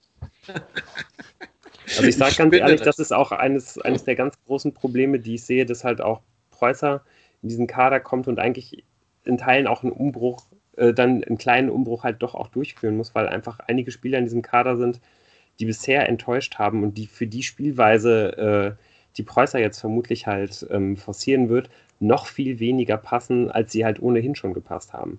So, und da ist Opori ein Spieler, mit dem er, glaube ich, überhaupt gar nichts anfangen wird, der aber auch einfach anfangen können wird, der aber auch, ja, generell haben wir auch schon häufiger darüber geredet, glaube ich, einfach diesen Schritt äh, in den deutschen Zweitligafußball nicht mehr machen wird. Und ja, da ist, glaube ich, Kuba Piotrowski ähm, das absolute Paradebeispiel für. Also ähm, ja, die Sachen, wo, wo, wo der seine Schwächen hat, also gerade Passspiel, Positionsspiel, Technik, Pressingresistenz, ähm, und das sind wirklich einfach auch eklatante Schwächen, so das, das wird der nicht aufholen können. Das sind einfach Schwächen, das sind Löcher in seinem Spiel. Ähm, da kann ich mir ganz, ganz schwer vorstellen, dass er was mit dem anfangen kann. Auch der andere Dynamik-Sechser, äh, oder Dynamik-Achter, den es da noch im Kader gibt mit Edgar Pripp, ähm, der müsste wirklich nochmal an, an seine goldensten Zeiten anknüpfen, damit er da mal irgendwie Einsatzzeiten bekommt. Aber ähm, sehe ich eigentlich auch überhaupt nicht. Selbst wenn er nochmal in eine, in eine richtig gute Form kommt, so wie er das teilweise mal äh, ja, äh, Ende der, der Hinrunde hatte, passt er damit äh, mit, mit, seinem, mit seinem Fähigkeitenprofil eigentlich sehr, sehr schlecht zu, ähm, ja, zu dem, zu dem von, von Preußer präferierten Fußball. Und das gilt natürlich auch für, für Florian Hartherz, für den ich auch selbst als Backup eigentlich keinen richtigen Platz in dem Kader sehe. Ja. Ja, Linksverteidiger braucht man nämlich auch. Ja. Und das ist nämlich genau das Ding. Man braucht einen Innenverteidiger als Start, also man braucht einen Startelf-Option Innenverteidiger. Ja. Man braucht einen Backup-Rechtsverteidiger man braucht einen mindestens Backup-Linksverteidiger. Es scheint ja so zu sein, dass Gutris bleibt. Man braucht einen potenziellen Starter, defensives Mittelfeld, Mittelfeld. Und es gibt halt Fragen, was die Außenspieler angeht, ähm, beziehungsweise was die Stürmer angeht. Also zumindest Fragen. Ja. Also es kann sein, dass, dass Rufen Hennings noch nicht das Alter gebissen hat, sondern dass er einfach ja. halt ein schlechtes Jahr hatte und das nächste Jahr kann noch gut sein, wenn man ihn einsetzt in, das ist, das, dann sollte es kein Problem sein, weil die Qualität hat er ja, das wissen wir. Äh, und mit Ioa, da würde ich das letzte Jahr komplett rausnehmen. Moritz hat es gesagt, ja. das können wir einfach mit, der, mit dem pfeiferschen Drüsenfieber noch nicht vernünftig bewerten. Und Kovnatski, auch da ist eben viel sagen, dass die Hoffnung, die man hier auf die EM hat, nicht ist, dass er hier der Knotenplatz, sondern eher, ähm, dass, dass da noch Geld reinkommt. Und dann müsste man halt dafür auf jeden Fall auch noch einen Ersatz für holen. Ja. Und was mich da jetzt nochmal nachhaken, man braucht unbedingt, und das ist mir fast das Allerwichtigste, aber das sage ich jetzt auch schon seit, äh, seit über einem Jahr hier, man braucht unbedingt jemanden, der das Fähigkeitenprofil von Shinta Appelkamp hat. Nicht auf dem Niveau, wie, wie der es jetzt gezeigt hat in der Saison, aber der halt dieses Fähigkeitenprofil halt abdeckt. Weil das ist letztendlich der, der, der Fehler gewesen, warum man letztes Jahr nicht aufgestiegen ist, warum man nicht von, von Anfang an besser gespielt hat. Und auch so ein bisschen diese Explosion von Schinter Appelkamp hat dann anscheinend ja auch dazu geführt, dass man sich dann im Winter dazu entschieden hat, niemanden für diese Position zu holen. Deswegen dann ja mit dem Ausfall von, von Appelkamp, der dann ja wieder kam Ende Januar, diese Position wieder völlig blank war und Fortunas Spiel halt wieder komplett in sich zusammengebrochen ist. Und wenn man, wenn man jetzt noch in einer weiteren Transferperiode diesen, diesen Kardinalfehler begeht, äh, dann, dann, dann, dann flippe ich wirklich aus. Also ja, man muss aber lieber, ehrlicherweise sagen, für diese Position holt. Ja, man muss aber ehrlicherweise sagen, ähm, sehr viele Zweitligavereine haben nicht so einen Spieler. Und es ist gar nicht so einfach, so einen Spieler zu bekommen ja. und schon gar nicht einen Spieler, wenn du ihm sagst, ja, eigentlich wollen wir Schinter Appelkamp äh, entwickeln. Ähm, du wärst nur so 1B-Lösung. Ja, aber man, man, man bekommt ja auch Linksverteidiger, man bekommt ja auch ein Linksverteidiger-Backup, äh, man bekommt Rechtsverteidiger-Backup, man bekommt. Du hast jetzt vier oder fünf Stimmen. Nein! Jetzt. Naja, also ich ähm, merke schon bei der Erwartungshaltung, die ich jetzt höre, wo wir noch überall äh, Verstärkungen brauchen, kann dieser Transfersommer nur spannend und ernüchternd werden. Wir ähm, haben jetzt auch noch über eine Position gar nicht gesprochen übrigens. Ne? Ja, Torwart. Ja, aber Torwart ist ja auch vorbei, wenn man das heute gelesen hat. Die nehmen äh, Wolf mit und haben drei Torhüter für die nächste Saison. Wenn man den, ähm, äh, ähm, den Pressenachrichten trauen kann. So. Aber seid ihr da genauso verwundert oder irritiert drüber wie, wie ich? Ja, im Prinzip hatten wir ja schon darüber gesprochen, dass Wolf anscheinend nicht verlängert wird und äh, man da einen. Der wird ja verlängert jetzt. Genau. Ja, warum? Ja, aber. So. Ich glaube, aus, aus dem Grund, den wir gerade eigentlich vorweggenommen haben. Man woanders ähm, mehr Geld reinpacken muss. Nö, ich glaube, dass äh, wir haben jetzt ganz viele Spieler gefordert und einige, die man noch abgeben kann. Und ich bin mir auch relativ sicher, dass, dass wir nicht exklusiv haben, diese, diese Einschätzung. Und dass einiges noch passieren wird. Es werden uns nicht alle Wünsche erfüllt werden. Äh, und deshalb werden wir dann am Ende auch schön auf dem Management und der Vereinsführung rumhacken können wieder. Ähm, ich ähm, glaube nur, dass man halt sagt, okay, wir haben auf so vielen äh, Positionen äh, doch noch Bedarf nachzulegen. Wir wollen nicht wieder einen Komplettumbruch. Und auf der Torhüterposition können wir mit diesem Dreiergespann zumindest ähm, auch äh, personelle, für personelle äh, Kontinuität dann sorgen. Und ich könnte mir vorstellen, dass das mit auch ein Grund ist, jetzt mit ähm, Wolf nochmal zu verlängern. Ja, was ich mir halt da denke, und ich glaube, das ist ein sehr exklusiver Gedanke, auf diesen ist noch niemand in Düsseldorf gekommen, es wäre echt gut gewesen, wenn man letzten Sommer so ein in Düsseldorf geborenes Jungtalent ausgeliehen hätte, ähm, oder verliehen hätte, der eventuell schon Erfahrung in der nigerianischen Nationalmannschaft gemacht hat. Und dann wird er jetzt wiederkommen und man könnte in den offenen Wettbewerb um den Platz 1 treten. Der, glaube ich, dann wär, auch relativ schnell entschieden. Der dann relativ schnell entschieden wäre. Das wäre echt gut gewesen, glaube ich. Ja. Aber das sind halt diese Konjunktive. Nee. Maduka ah, das, du kennst macht das jetzt sein Glück in den Niederlanden. Ja. Du, du, willst doch, du willst doch als neuer Chef nicht immer nur dich die, die äh, Projekte des alten Chefs weiterführen. Du musst doch eigene Projekte einführen. So, ne? Also. Ja, das ist schade, aber ähm, vielleicht kommt er ja nochmal nach Düsseldorf als ja, Trainer oder so. In 40 Jahren. Ja, das ist wirklich schade. Best, ausgezeichnet als der beste Torwart der Eredivisie. Mhm. Richtig?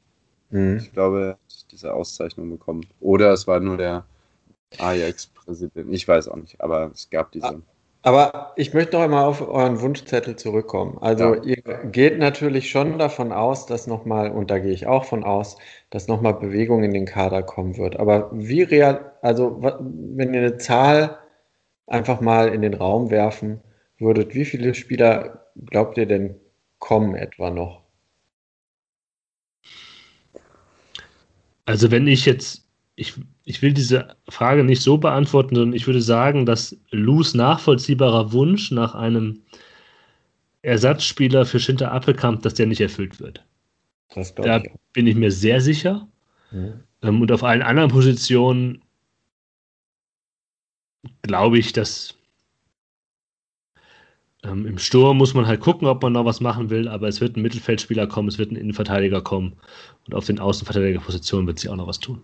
Das weiß ich zum Beispiel nicht, ob man nicht wieder mit dem Duo Hartherz-Kutris in die Saison geht, weil du sonst Hartherz auch loswerden müsstest. Also ich finde, weiß ich finde es sehr, sehr schwer zu bewerten, aber ich finde, anhand dessen, was passieren wird, wird man ganz klar sehen, wie viel Macht äh, Christian Preußer schon im Verein hat und wie, wie, äh, wie viel Gewicht sein Wort hat. Weil ich glaube, wenn der kommen wird und sich dann im, äh, in den ersten Trainings halt anschaut, welche Spieler er hat und mit welchen Spielern er da seine Art Fußball umsetzen muss, wird er teilweise die Hände über den Kopf zusammenschlagen. Und äh, er hat natürlich auch gesagt, dass er sehr pragmatisch agieren will. Vielleicht stimmt es ja auch, dass er äh, auch mehr, mehr Wert auf Standards legen will und vielleicht auch mal auf Ergebnisverwaltung und so weiter. Aber so richtig kann ich mir nicht vorstellen, dass jemand, der aus der Freiburger Schule kommt, mit dem einen oder anderen Spieler aus dem Kader viel er anfangen kommt aber auch aber aus der vierten Liga und aber kannst du das mal ins Konkrete bringen, nicht im Ungefähren lassen? Über wen sprichst du jetzt hier? Ja, habe ich ja eben schon gesagt. Also Kuba Piotrowski, Florian mhm. Hartherz, Edgar Pripp, äh, kann ich mir nicht so richtig ja. vorstellen, wie der, wie, der, wie der die einbauen möchte. Also fällt mir, fällt mir wirklich schwer und ich, ich kann mir auch nicht vorstellen, dass er nicht darauf pochen wird, dass noch jemand für diese Position von, von Schinter Appelkamp geholt wird. Ach, da bin ich, davon gehe ich aus, sollte, Dass man da noch jemanden holt. Den Film, ja, nee, das, das, das, will. Das, so, das, ja, das genau. glaube ich auch, aber er wird keinen kriegen. Ja. Also bitte jetzt einfach, ähm, ihr habt die Frage ganz am konkretesten hat sie jetzt Jan beantwortet. Lou, was glaubst du von deinem langen Wunschzettel? Was wird dir nicht erfüllt? Frage ich mal so rum. Du glaubst doch nicht, dass wirklich noch sieben Spieler kommen oder was, was das eben waren. Da, da, da würde ich wirklich hohe Wetten darauf eingehen, dass sie nicht noch sieben Spieler verpflichten. Nee, ich, ich glaube auch, dass man halt zum Beispiel mit Florian Hartherz als, äh, als Backup in die, in die Saison gehen wird, zum Beispiel. Vielleicht wird man auch mit Jean Zimmer als Backup für rechts in die Saison gehen, weil, weil sich da kein Abnehmer findet. So, da habe ich einfach halt Sorge. Aber ansonsten finde ich das jetzt auch sehr, sehr schwer einzuschätzen. Man, man wird schon alle diese Positionen füllen. Und ich glaube auch, dass man halt nicht auf einer einzigen Position im ganzen Kader nur einen Spieler äh, letztendlich haben wird. Ich glaube schon, dass man auch für diese Appelkamp-Position auch jemanden holt.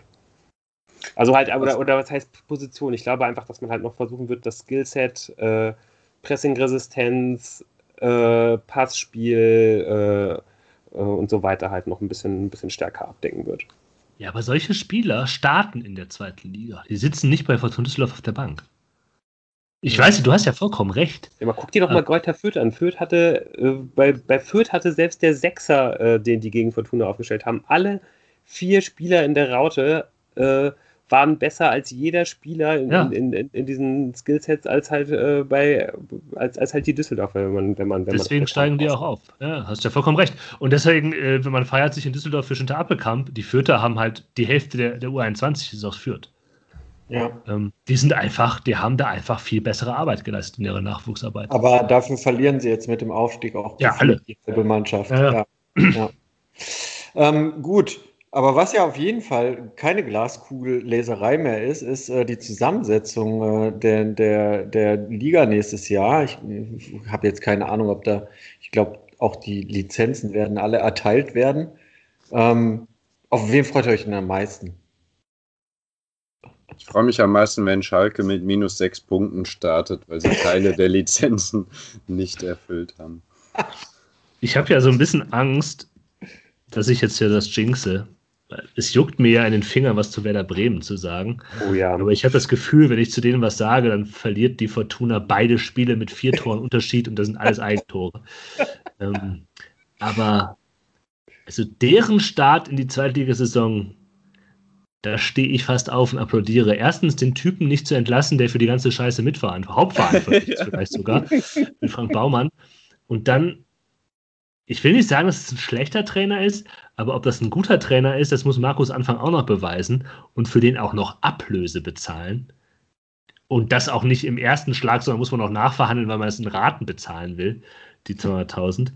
ähm, also ich glaube, alle kaprizieren sich so ein bisschen auf Schalke, von wegen können die das wieder schaffen, haben, die haben kein Geld, oh Gott, oh Gott. Ja, offensichtlich haben sie ja schon irgendwo noch. Irgendwie haben die schon Geld. Bei Werder Bremen bin ich mir nicht so sicher, weil ich glaube, das Land Bremen gibt denen keine Bürgschaften wie das Land NRW dem äh, FC Schalke 04. Aber ich glaube, auf Werder Bremen bin ich, ähm, bin ich gespannt. Ich habe ja eigentlich auch Sympathien für Werder Bremen, weil ähm, sie mir in der großen Vergangenheit, die sie hatten, einfach sehr viel Spaß gemacht haben. Also Momente wie die Papierkugel waren wirklich wunderschöne Fußballmomente. Ähm, das, das, dafür bin ich Ihnen noch dankbar und ähm, ich bin sehr gespannt, wie Sie sich in dieser Liga zurechtfinden ähm, nach dieser schwierigen Phase, wie Sie auch aus Ihrer Sektenhaftigkeit rauskommen, den Werderweg vielleicht ein bisschen verlassen. Ähm, darauf bin ich gespannt insgesamt und ich freue mich auch auf die Spiele gegen Werder Bremen. Mhm. Ja, also ich habe ich hab mich ja ein bisschen geärgert, ähm, dass nächstes Jahr dann wo möglicherweise äh, ja wieder Zuschauer zugelassen werden. Wer weiß, dass alles äh, kein Spiel in Berlin stattfindet. Deshalb habe ich mich natürlich ein bisschen gefreut, dass hier so ähm, zwei Traditions-Ostclubs auch äh, aufgestiegen sind. Ich bin allerdings, äh, ich, also nicht freuen, sondern am gespanntesten bin ich über die Rolle, die ähm, der dritte Aufsteiger aus der dritten Liga nächste Saison spielen wird. Denn ich habe so die Befürchtung, dass Ingolstadt ähm, recht stark werden wird auch. Ja, Ingolstadt hat auf jeden Fall dafür gesorgt, dass ich einen neuen Marc Schnatterer habe. ähm, also einen neuen, sagen wir es mal so, unbeliebtester Spieler der zweiten Liga für mich persönlich. Und das ist dieser Kutschke. Das ist ja wirklich, ich habe ja jetzt so ein bisschen von diesem Osnabrück gegen Ingolstadt gesehen. Der Typ ist ja wirklich überhaupt nicht auszuhalten. Und äh, boah, ist der unsympathisch. Und ähm, genau, deswegen und wegen vieler anderer Gründe wünsche ich Ingolstadt von ganzem Herzen alles Schlechte. Sportlich gesehen natürlich möchte ich nicht, dass irgendwer. So, ja, genau. Und ähm, genau, und was du gesagt hast, Tim, ich finde es auch vielleicht aus anderen Gründen schade, dass es nicht Spiele gegen zwei Berliner Mannschaften im nächsten Jahr gibt. Das hätte ich auch aus. ja, ich verstehe. Hätte ich völlig okay gefunden. Also ja, dann hätte man auch noch so ein Spiel gegen Köln gehabt. Ja. ja, es ist schon auch wirklich ein bisschen schade. Also ich glaube, ich hätte mich auch sehr gefreut, nach Osnabrück irgendwie zu fahren. Ich hätte mich gefreut, mhm. äh, natürlich gegen Köln zu spielen. Natürlich hätte man sich gefreut, irgendwie nach Bochum zu fahren. Äh, aber meine, meine kleine Hoffnung ist da jetzt schon irgendwie seit einiger Zeit, äh, nachdem wir hier den äh, Sandhausen-Fan Moritz im, im Podcast oh, ja. haben, einiger Zeit, dass wir es vielleicht, äh, also vielleicht auch hier wir alle als Podcast-Team ja. irgendwie schaffen, äh, eine Auswärtstour nach Sandhausen zu machen. Ich glaube, da würde ich oh, mich ja. Äh, auch in der besten und bestbesetztesten zweiten Liga aller Zeiten äh, fast am meisten drüber freuen, und wenn, Aue wenn wir das halt. realisieren also dann können. noch mit Lars zu Lars nach Aue, dann hätte man auf jeden Fall das wären schöne, schöne Touren. Doch, doch. Das stimmt. Ich finde auch, dass man ein Herz äh, für Sandhausen ähm, haben kann. Und äh, da hast du äh, vollkommen recht. Das schreibe ich so. Du. Ja, also ich glaube, alles weitere, was wir uns jetzt irgendwie hier so ausmalen können, äh, wo, wo wird es einigermaßen gut laufen, wo wird es schlecht laufen, was erwarten wir von der Fortuna? Ja, aber das ist doch das Interessante. Äh, genau. Was erwarten ist wir uns das, denn von der Fortuna? Ist das denn was, worüber wir jetzt schon überhaupt reden wollen? Oder machen wir das doch erst vielleicht beim nächsten Podcast, wenn sich alles ein bisschen äh, ich glaube, mehr zementiert hat? Ein, ein, ein äh, langer Sommer noch vor uns und ähm, also äh, ich bin ja deshalb eben zu dem Teilbereich übergegangen, dass man zumindest weiß, wie die Clubs heißen, gegen die wir spielen, nicht mit welchen Teams sie antreten, ähm, sodass ich auch jetzt eigentlich nicht nochmal die Glaskugel bemühen würde. Aber es geht mir jetzt nicht unbedingt um die Glaskugel, sondern eher, also was ich interessanter finde, äh, was denkt ihr oder wie viel Zeit gebt ihr persönlich Christian Preußer? ja, das ist eine spannende Frage. Das ist eine sehr spannende Frage. Das ist äh, was, was interessant ist, weil ich glaube, wir sind alle irgendwie sehr positiv überrascht. Auch ja. ein gutes ja eine gute Portion Erleichterung ist auch dabei, bei den ganzen Namen, die da rumschwirrten. Ähm, und wir sind irgendwie hoffnungsfroh, haben das Gefühl, da wurde, wie Jan das schon gesagt hat, eine interessante Entscheidung getroffen, über die viel nachgedacht wurde. Ähm, genau, die Frage ist ja jetzt, wie viel Zeit kriegt der von uns? Und dann äh, Glaskugelleserei, wie viel kriegt er ja. vom Umfeld? Ja, also von mir kriegen alle Trainer und alle Teams am Anfang einer Saison immer mindestens zehn Spieltage. Und dann kommt es auf die Umstände an, die drumherum äh, waren. Also vielleicht bin ich nach zehn Spieltagen schon sehr ernüchtert. Ich würde auch sagen, dass der Fokus, ich weiß gar nicht, ob wir das schon in der letzten Sommerpause gesagt haben. Aber ich glaube, mein Fokus ist gar nicht auf Preußer. Ich bin gespannt auf ihn und ich bin gespannt, wie er ähm, sein, wie er diesen Verein entwickeln kann, wie er die Mannschaft entwickeln kann. Das ist, das ist mal so gesagt. Aber der Druck, was die Leistung dieser Mannschaft angeht, der liegt für mich nicht primär bei Preußer, der liegt bei Alofs und Klein. Mhm. Und ich glaube, das ist etwas, wie sieht diese Mannschaft zum Ende der Transferperiode aus? Da ist ja auch schon dann einiges gespielt in der zweiten äh, Bundesliga. Drei, vier Spieltage, fünf Spieltage, vielleicht sogar mehr. Und ähm, wie sieht diese Mannschaft aus? Und dann kann man nochmal neu Preußer bewerten. Aber ich glaube, das ist der erste Fokus, der erste Blick, den ich habe, ist jetzt auf die, auf die Entscheidungen, die das Management fällt. Ja, und die erste Entscheidung ist, ist schon eine ganz interessante, ja. Gut, ja, und würde ich dir wirklich äh, kom kom komplett zustimmen, äh, dass, dass ich auch einfach Preußer erstmal bewerten würde, wenn, wenn man halt irgendwie sieht, wie, wie letztendlich überhaupt der Kader aussieht, den er, den er zur Verfügung hat. Aber ich bin auf jeden Fall bereit, ihm sehr, sehr viel Kredit erstmal zu gewähren. Also es ist echt einfach fast eine absolute Wunschlösung. Also jetzt vom Profil. Ich will jetzt nicht behaupten, dass der mir vorher was gesagt hat, aber ich bin einfach komplett bereit, äh, diesem Mann mein Herz zu schenken. Also irgendwie jemand, der, der halt anscheinend wirklich irgendwie äh, die, die perfekte Balance zwischen Talentförderung und äh, erfolgreichem Offensivfußball verkörpert. Also das hätte ich mir wirklich, ja, das habe ich mir vielleicht gewünscht, aber das hätte ich mir äh, letztendlich halt irgendwie dann doch nicht träumen lassen, dass man halt irgendwie so jemanden holt. Und ähm, ja, wie gesagt, ich bin wirklich bereit, äh, ja, da jetzt erstmal viel, viel hinzunehmen und dem ja wirklich auch mein, mein ganzes Vertrauen zu schenken da. Ich habe das Gefühl, wir gehen hier gleich raus. Soll ich noch den Preis für den Bärendienst des Jahres hier als Rausschmeißer verteilen? Oder wollt ihr noch was sagen? Ja, ich möchte noch eins sagen. Ja. Was er sich nicht leisten kann, äh, ist, Botze nicht zu verlängern. Das, das ist, glaube ich, eine Entscheidung, die nicht er fällt. Ja, doch, so, so wie das so in den Gesprächen war, dass er sagt, ja, ich kann mir schon sehr gut vorstellen, mit ihm äh, weiterzuarbeiten und so. Und die Vereinsführung sagt, ähm, die Vereinsführung sagt, ähm, da muss Christian Preußer natürlich mitreden, hat er recht. Äh, eine andere Legende ist ja schon zumindest jetzt vom Spielfeldrand gewichen. Mhm. Ja. Was ja nicht ganz, also ja, ist schwierig. Also ähm, ich glaube, deswegen Bolzek sollte er meiner Meinung nach nicht aus dem Kader kicken. Ähm, da verspielt er sich sehr viel Vorschusslorbeeren. Würde ja auch wieder bedeuten, dass man nochmal wieder einen weiteren Kaderplatz mit einem weiteren Neuzugang irgendwie füllen müsste. Ja. Ich glaube, allein deswegen wird es nicht passieren. Ja. Und aber es war ja auch scheinbar ja auch in Verhandlungen gerade. Ja, ja, genau. Es sieht jetzt eigentlich gerade gut aus.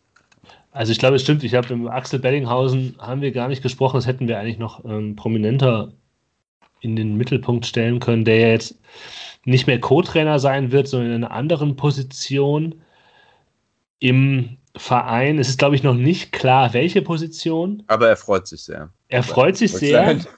Ja, aber ich fand halt dieses Interview von Klein und das, also wenn man Alofs und Klein nebeneinander stellt, die sagen inhaltlich ähnliches, also, aber die sagen das anders. Mhm.